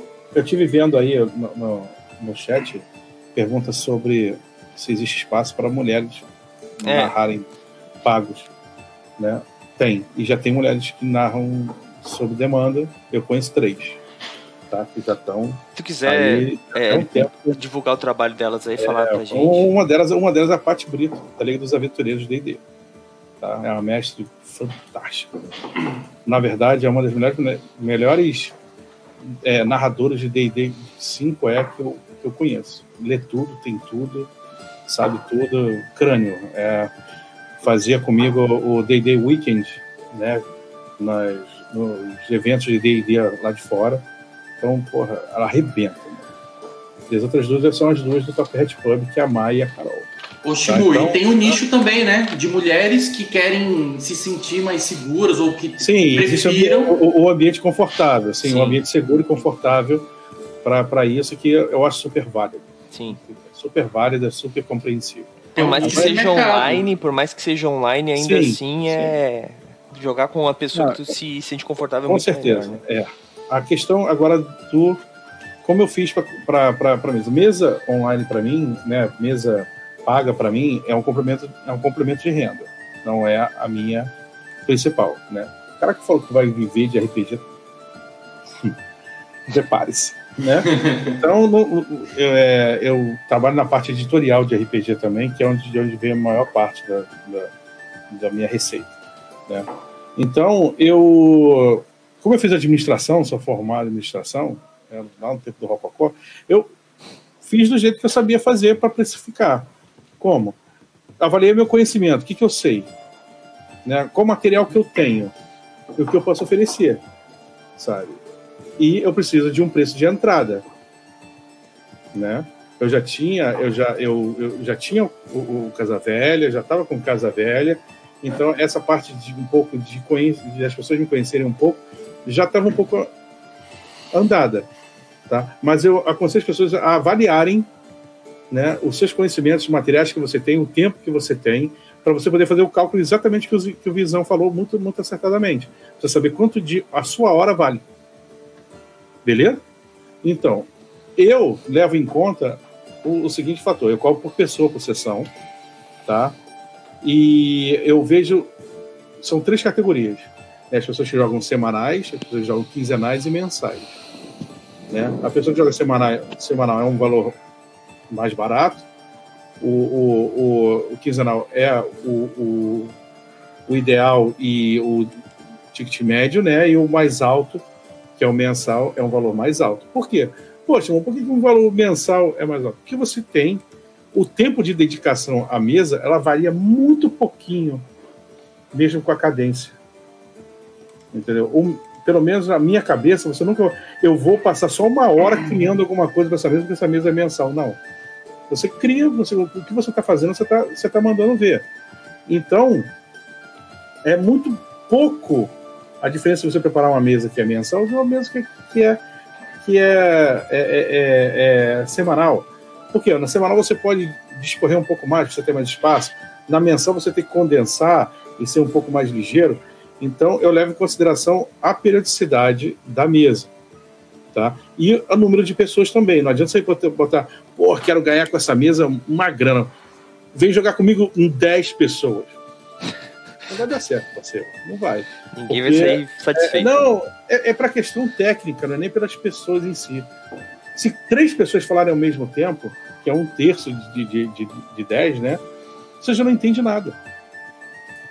E a dúvida de um, outro, sabe? Eu, então eu giro sempre em torno de três a seis pessoas entre três e cinco pessoas aí, eu acho, o número, o quatro é o número mágico, né, que todo mundo sabe.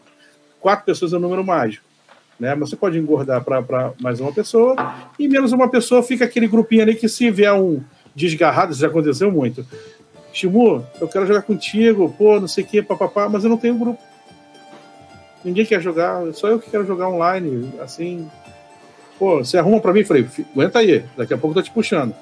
E aí o grupo que tem três puxa o cara para lá. O cara já conhece gente nova. Aí, galera, esse cara é o cara aí, já faço duas, três brincadeiras, já boto um apelido e pronto. Pum, pum, pum, já estamos todo mundo já jogando. Entendeu? Então, é, você tem que começa a precificar o seu valor. Eu acho que o pessoal falou isso muito bem aqui, eu estou repetindo, né? Porque é verdade.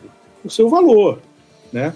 Se você, se você é, é, é vai comprar muito barato, vai vir mais pessoas, mais pessoas de todos os tipos. Você vai cobrar mais caro, você vai vir pessoas interessadas. Existia uma prática muito comum no, há dois séculos atrás, que era as, os pintores, né? Que os caras, para entrada, eles botavam o, o, o, quadro deles a leilão duas, três vezes mais caro que o pintor mais famoso de lá. Aí tu fala, pô, esse cara é maluco, bicho. Como é que é assim? Não tem nome, não tem nada.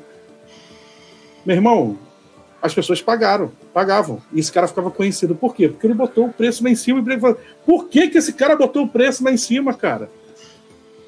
Entendeu? Por Que quê? pintada de ouro que ele deve dar, né? É, que, que porra? Ele, ele, ele- ele pinta com o dedão do pé? Como é que ele faz? O que, que é? Por que, que é tão bom? Então, isso se chama A, a pintada do cara é boa. Você despertar o desejo da pessoa, o interesse da pessoa. Querem começar a ganhar dinheiro com RPG? Leiam esse livro aqui, ó. As Muito Armas da bom. Persuasão. É. Tá. Muito bom. É porque Isso tudo é aqui é uma- né? É uma aula de psicologia social. E vem cá. Esse tipo de coisa que o Shimu falou, velho, é real, oficial, velho. É, é certo, isso não tem nada a ver com enganar as pessoas. Ninguém tá enganando. Ninguém, né? Ah, eu tô fazendo isso pra enganar. Você não, está não é se enganar. comprometendo, né? Porque até mesmo se Exatamente. você receber mais, Valor. você vai ter mais tempo Você, pra e você se quer se esforçar. mostrar. E você quer se mostrar, cara. Você quer mostrar o quanto você é bom naquilo que você está pretendendo fazer. Agora não Sabe? pega a grana da galera e some, que daí é enganar, né?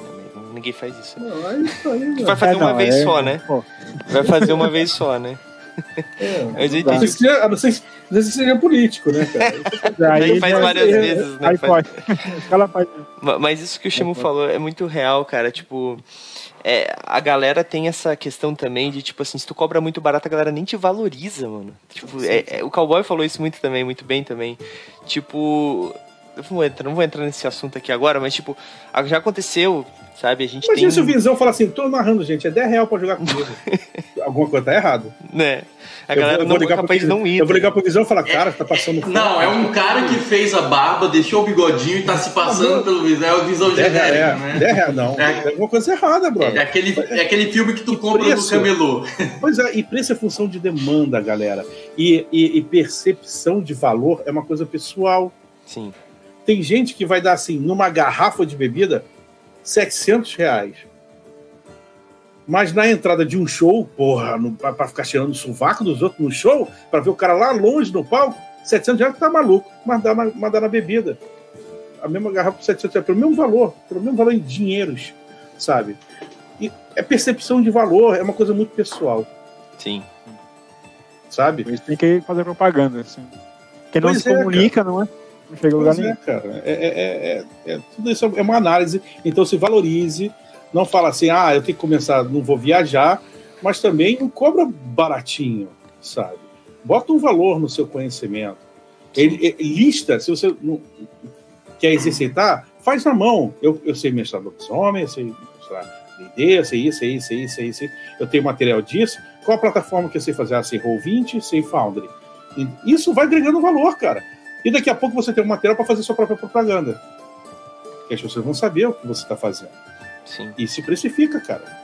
E, e também não tenha medo de, de mudar o valor depois, né? Tipo, não com aquele Correção grupo que já anual, começou. bicho. Correção anual é, É. com certeza. É. é, não tem jeito. É, É, é que às vezes, né? às vezes a galera fica meio assim, putz, mas e se eu perder essa galera que já tá pagando? Simples, faz um outro grupo, pensa assim, pra mim dedicar mais X tempo do meu, da, da minha semana, é, eu posso cobrar, em vez de cobrar 30, por exemplo, tá? Ah, mas a maioria cobrar- das pessoas, eu vou te dizer, eu já fiz reajuste, mas as pessoas são altamente compreensíveis. Todo É, já claro, não- falar, Não dá Cara, pra sair de 30 com pra certeza. 190, né? E Também. se É. alguém sair, e se você acabar, infelizmente, perdendo alguém, isso também faz parte do processo. Mesmo que tu não aumentar Isso, o é. valor, tu vai perder alguém, né? É importante lembrar Sim. isso também.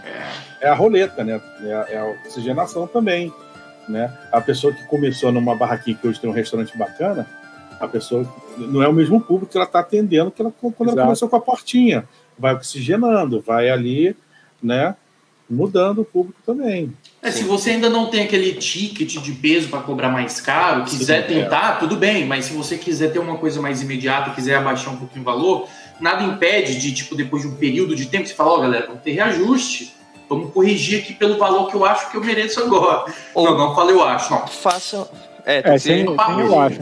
Pau É. na mesa, entendeu? Mas uma boa tática também é fazer assim, ó, a campanha vai ter 10 capítulos, 10 sessões, vai ser X. Depois disso, galera, vocês curtiram? Pô, curti. Então, ó, lembra que era 30? Então, pra mim continuar dispondo do meu tempo vai ser mais. Ah, não, não quero. Beleza, cara.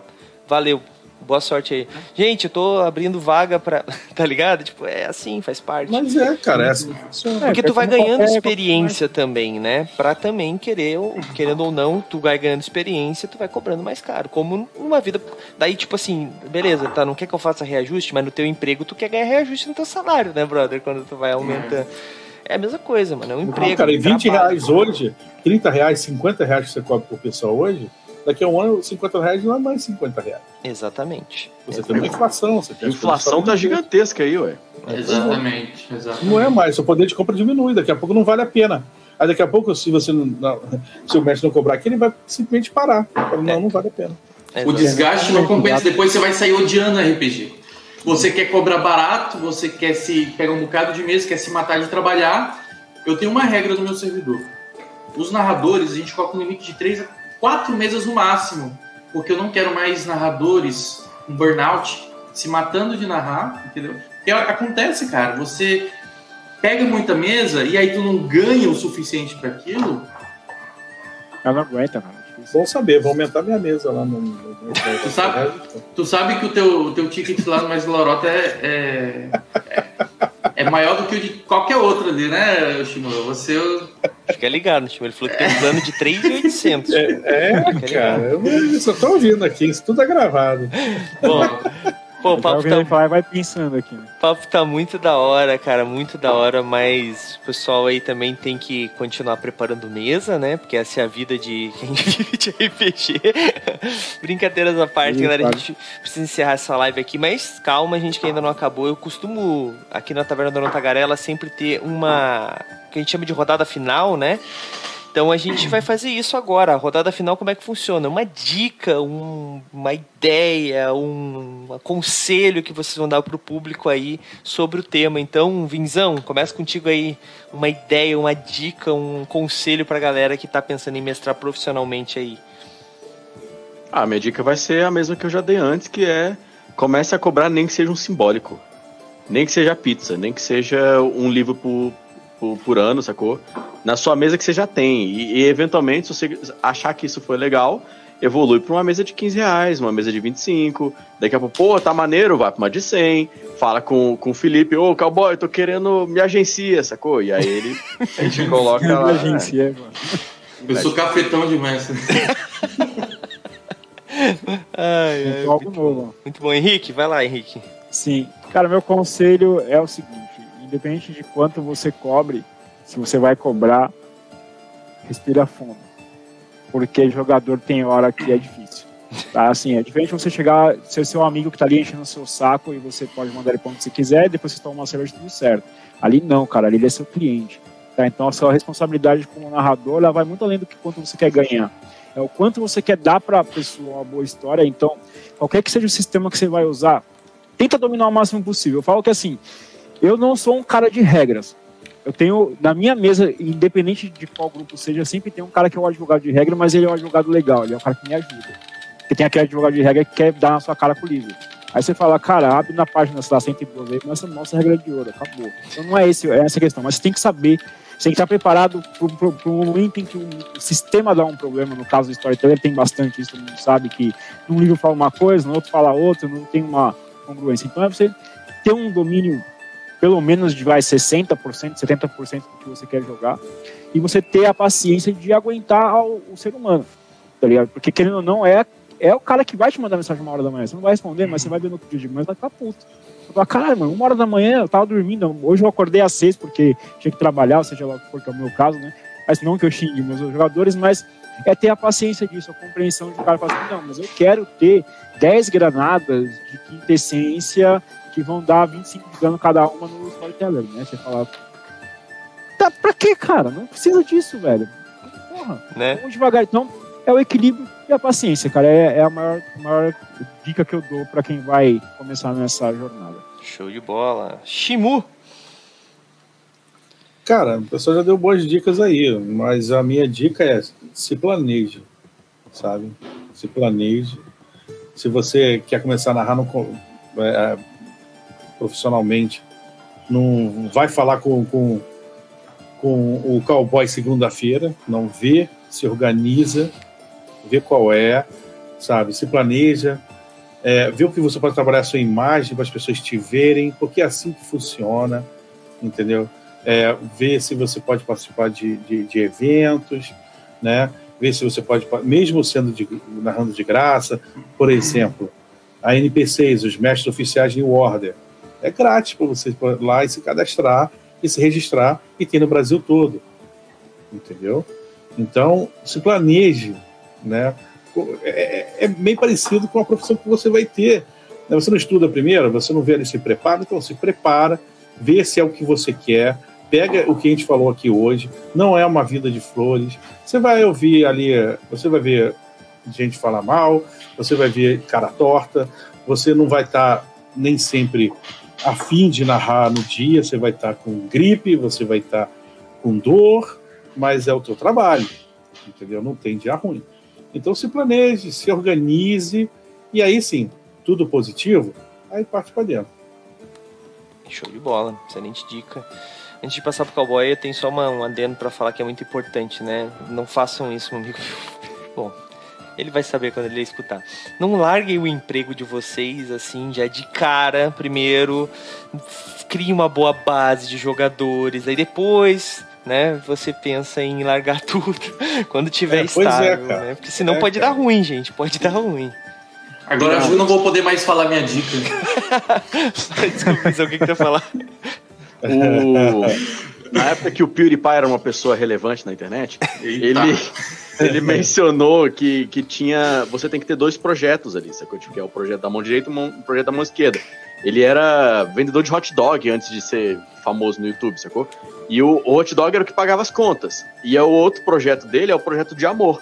Então, tipo assim, você vai crescendo o seu projeto de amor até ele começar a pagar as contas. Não é vou largar o projeto que me paga as contas e vou começar o de amor. Não, é uma até ele ultrapassar. Sim, sim. Cowboy, agora vai lá. Fecha com chave de ouro aí. Larguem tudo. Vamos. Vem comigo, me Não. dá a mão. Gente, eu fiz isso. Deu certo. Mas a minha experiência é minha, tá? Não pode não dar certo contigo. Eu tinha escrito, eu sou advogado, eu tinha escritório de advocacia, eu fechei, criei o servidor e por um milagre eu consegui estabilizar financeiramente com isso. É, mas milagre não, não é... mas trabalho pra caralho, né? Vou me deixar assim, mas não, é, é, trabalho misturado com sorte e, e pessoas e pessoas fortes ao seu lado, assim, mas essa não é experiência geral. Pode não dar certo. Mas a minha dica não era nem essa, não, não like seu trabalho. A minha dica é o seguinte: pessoal já deu várias dicas, eu vou diversificar um pouco em um ponto, porque assim, narrar, lidar com pessoas, estudar material, você vai fazer isso a vida inteira. Você vai aprendendo a fazer isso a vida inteira. Para começar, a minha dica é foque em vitrine.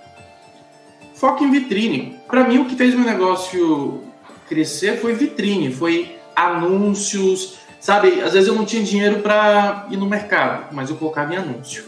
Então, porque assim, se meu anúncio converter um assinante por mês, mês que vem eu compro um frango. Então, assim, foque em vitrine, anúncios e, paralelamente, conteúdo para as pessoas te conhecer. Você não gosta de aparecer, de mostrar sua cara, você nem precisa. Na internet hoje você não precisa fazer isso. Os meus anúncios, um ou outro tem a minha cara. A maioria são imagens. Mas, assim, na, na minha página, eu, eu gravo, né? Quem me segue lá sabe que o meu negócio é um vídeo manchado com o dedo, com a câmera gordurosa ali. Eu gravo de perfil é o meu estilo, você não precisa seguir isso. Mas crie ali um padrão de conteúdo, alguma, algum lugar, alguma plataforma para as pessoas. Mas quem que é esse cara aqui? Deixa eu ver se esse cara é de confiança, é credibilidade, ele é coerente, as pessoas gostam. Deixa eu ver se eu gosto dele, né? Então, assim, crie vitrine, vitrine, vitrine. Anúncios e conteúdo, porque isso vai atrair as pessoas e vai chegar um ponto que vai ficar automatizado. Essa é a minha dica. Com certeza, com certeza. Tem vários lugares aí que, se você conversar, por exemplo, vários canais, tem uma galera aí no chat que tem canal, o próprio movimento RPG também é aberto. Pô, queria narrar tal coisa. Lógico, a gente não vai falar, ah, não, tudo bem, pega aí, pega a tua qualquer coisa e vamos, vamos. Não, não é assim. Se prepare para isso, né? Mas você vai conseguir jogar grava você mesmo com o seu grupo, a sua mesa e bota numa rede lá, na rede vermelha de vídeos, ou então participa de tweets, que eu quis dizer antes, né, de lives, não precisa necessariamente ser na Twitch. O Cowboy falou isso. É, é, essa imagem de você narrando é importante, mas como o Vinzão falou lá no passado, lá no passado, né, como se fosse anos, né, é, um pouco mais cedo, não é a única forma, né? Também mas vai ser um pouco mais demorado, principalmente. Imagino, se você tiver um nome, né? Se as pessoas conhecerem o seu nome no meio do RPG, com certeza, com certeza vai ser muito mais rápido, muito mais fácil. Mas eu tenho um adendo também para dizer aqui, além de estudar, além de vitrine, além de é, habilidades sociais, tudo isso, que é muito importante. É, não, uma palavra se alia é uma palavra forte, mas se aproxime de pessoas que são do meio, galera. É muito importante. O RPG nacional é, já esteve numa bolha muito maior. Hoje em dia é muito mais fácil tu chegar num cara que tu admira muito, conversar com o cara, jogar com o cara, pagar para jogar com o cara. Pô, eu queria cobrar, cara, e tal, mas eu vou jogar com esse cara aqui para ver o que, que ele faz. E ele vai te conselhar. Bom, os quatro aqui ficaram duas horas basicamente do seu sábado ensinando vocês como cobrar para jogar com a galera, né? Para narrar pra galera. Então, pede pra esses caras só que, como esses dias a gente estava falando, acho que era com o Thiago, e ele alguém deixou muito claro no chat. Seja, seja persistente, mas não inconveniente, né? Tipo, não vai ficar mandando mensagem pro cara a cada 10 minutos pedindo pro cara te dar atenção. Isso é chato, gente. Manda um e-mail, vai numa live do cara fala assim, pô, admiro, tu, tu podia me dar uma ideia aqui, como o Vinzão fez aí, tava respondendo agora no chat. Normalmente, o povo do RPG nacional é muito aberto a você chegar e tirar suas dúvidas. Claro, vai ter uns caras que são babaca. Isso tem.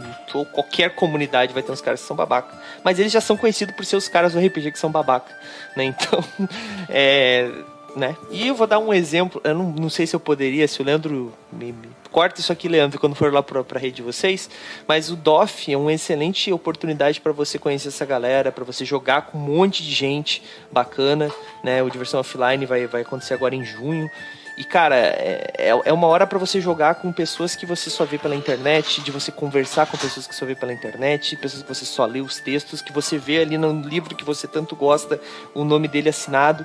Então, vá a eventos, se possível, se não, se não é possível, tem um monte de outras formas aí de você se conectar com essa galera. Uh, pronto, galera, acho que a gente chegou num, num final finalmente para essa conversa. Agora vamos para aquele espaço que todo mundo adora e começa a sair, mas antes é, de a gente passar para vocês aí fazer os jabás de vocês, que eu sei que a galera vai ficar em consideração, né? Né? É, eu queria só falar um, fazer um jabá próprio aqui do movimento RPG. Patronato do Movimento RPG, galera. Para quem não conhece, nós temos um serviço de assinatura dentro do nosso site também. Para galera que quer ajudar a gente a continuar produzindo conteúdo, nosso site tem postagens diárias sobre material de RPG, é, resenhas, guias de criação de personagem, histórias. Cara, tem muita coisa bacana lá. E o nosso patronato é essa assinatura. Você consegue jogar com a gente quando tem vaga, né? Não é uma mestragem profissional porque a gente transmite, é um eu costumo dizer que transmissão de RPG é diferente de uma experiência real de RPG, tá? No meu ponto de vista. Então é um pouco diferente, mas a galera costuma jogar com a gente também. Tem personagens nos nossos cenários próprios, tem, tem muita coisa bacana, mas uma das vantagens que nós temos é uh, o nosso concurso de sorte. Nós damos oito prêmios todos os meses, em, fazemos nesse concurso entre os nossos assinantes. São livros de RPG, nós já demos. É, deixa eu ver, nós já demos Starfinder, nós já demos Shadowrun, Sexto Mundo, já demos Vampiro a Máscara, quinta edição, os livros de D&D, a gente já deu muita coisa bacana. E você concorre a partir de 5 reais por mês, galera. Você paga 5 pila e você concorre a todos esses livros, tá? E mais um monte de coisa. Eu vou deixar o link aqui no chat do patronato, mas acabou de dar uma propaganda aí no chat com o link também, mas vou deixar só para só para continuar o meu texto. É, e vocês vão ter ali algumas das informações. Qualquer dúvida você pode entrar em dire contato diretamente com a gente, beleza?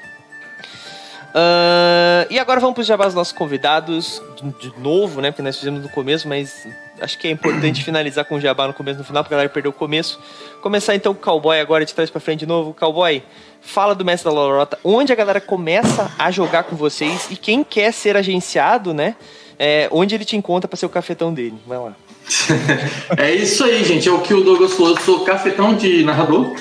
Se você quiser jogar RPG, eu estou pegando o link. Se você quiser jogar RPG uh, ah, com a gente lá na nossa comunidade, hoje nós temos uma equipe de mais de 30 narradores pagos. Dentre eles temos alguns especiais, como o Carlos, o Carlos Chuchu, né, o famoso Shimu. Eu também sou um dos narradores.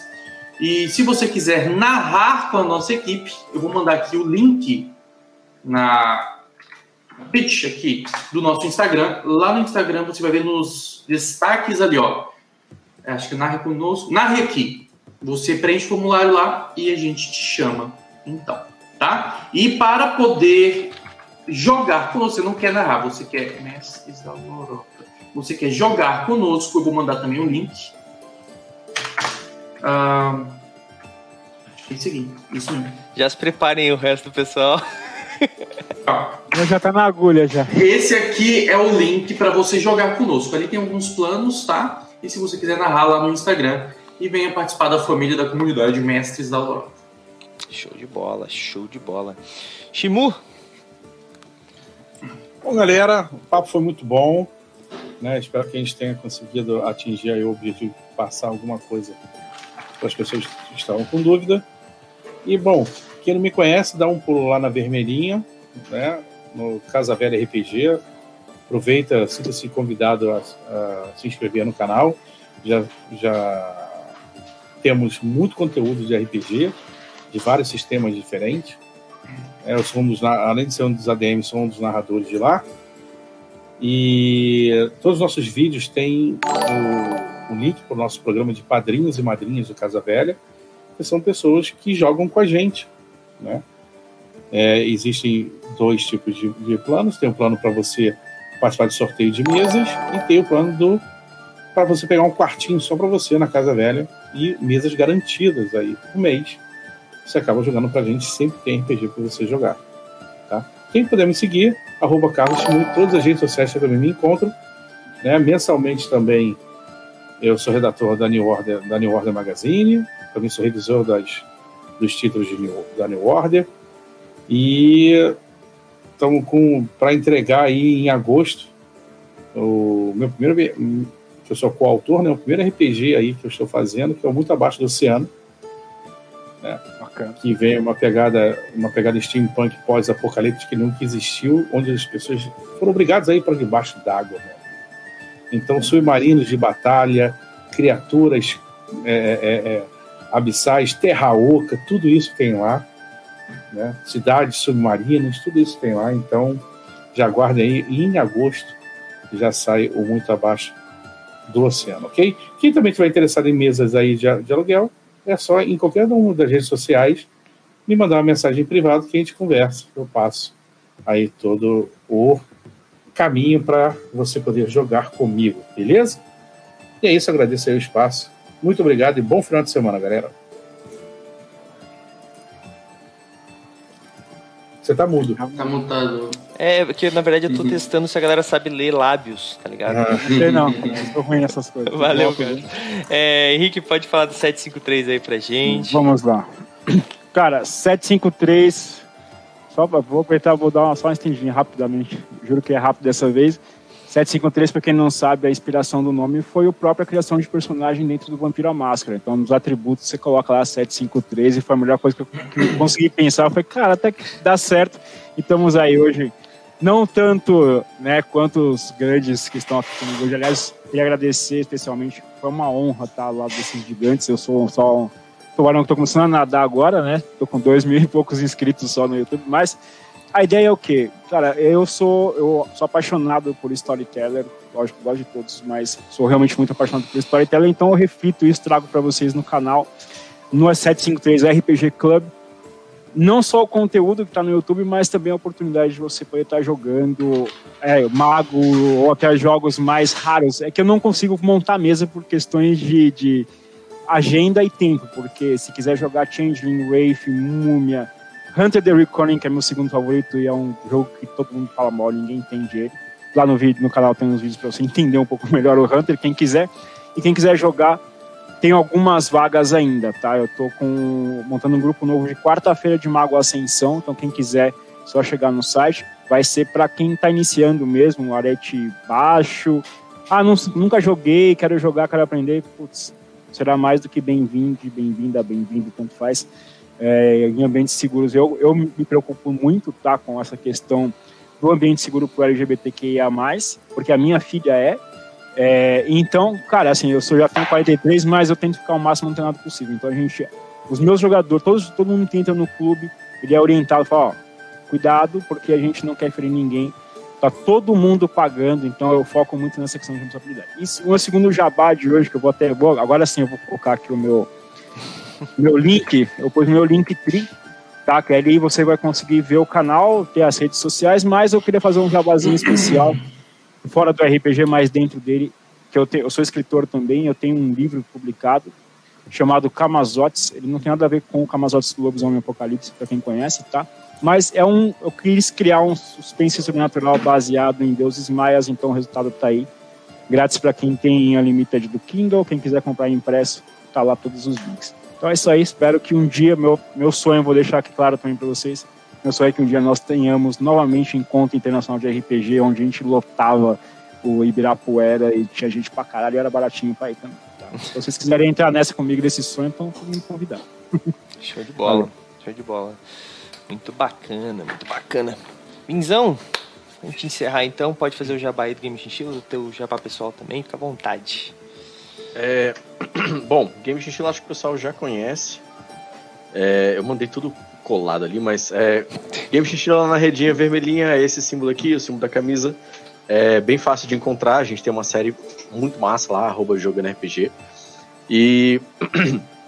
Mas aí também gosto de, como a gente falou muito aqui sobre mestragem paga, né?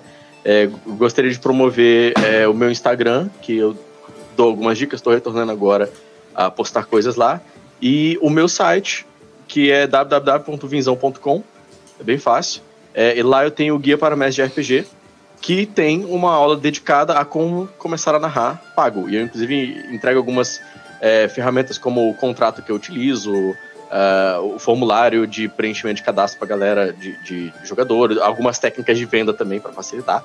E no próprio guia para mestre de RPG, cara, eu dou muita, muita, muita, muita ferramenta de game design, narrativa, condução de, é, de atenção das pessoas, etc. Ciclo de preparo e de execução, avaliação, um monte, um monte de coisa é, de ferramentas que eu utilizo no meu dia a dia como mestre e eu tenho certeza que vão ajudar. Então fica, fica aí, quem quiser, quem tiver interesse, tá lá. Show de bola, show de bola. Os links estão todos no chat, galera.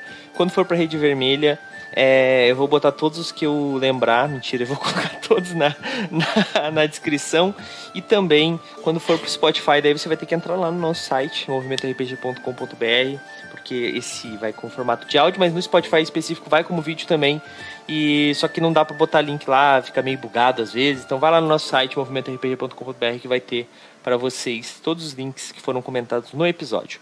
Galera, Queria agradecer a presença de todo mundo que está aí no chat com a gente.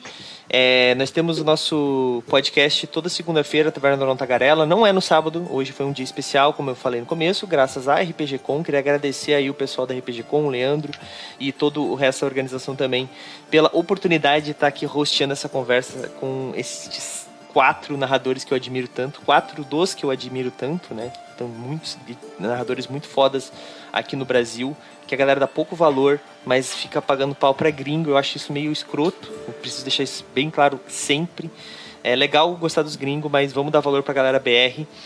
É, e cara, se você tem esse sonho de, de narrar profissionalmente, aconselho cursos e ir atrás de todos estes que estão aqui. Sigam os perfis deles, né? Às vezes a galera fala assim: ah, mas o Instagram do cara, o que o cara vai fazer? Ele vai te dar dica, porra. É exatamente isso, normalmente, que a galera faz. Então, vão atrás das redes sociais.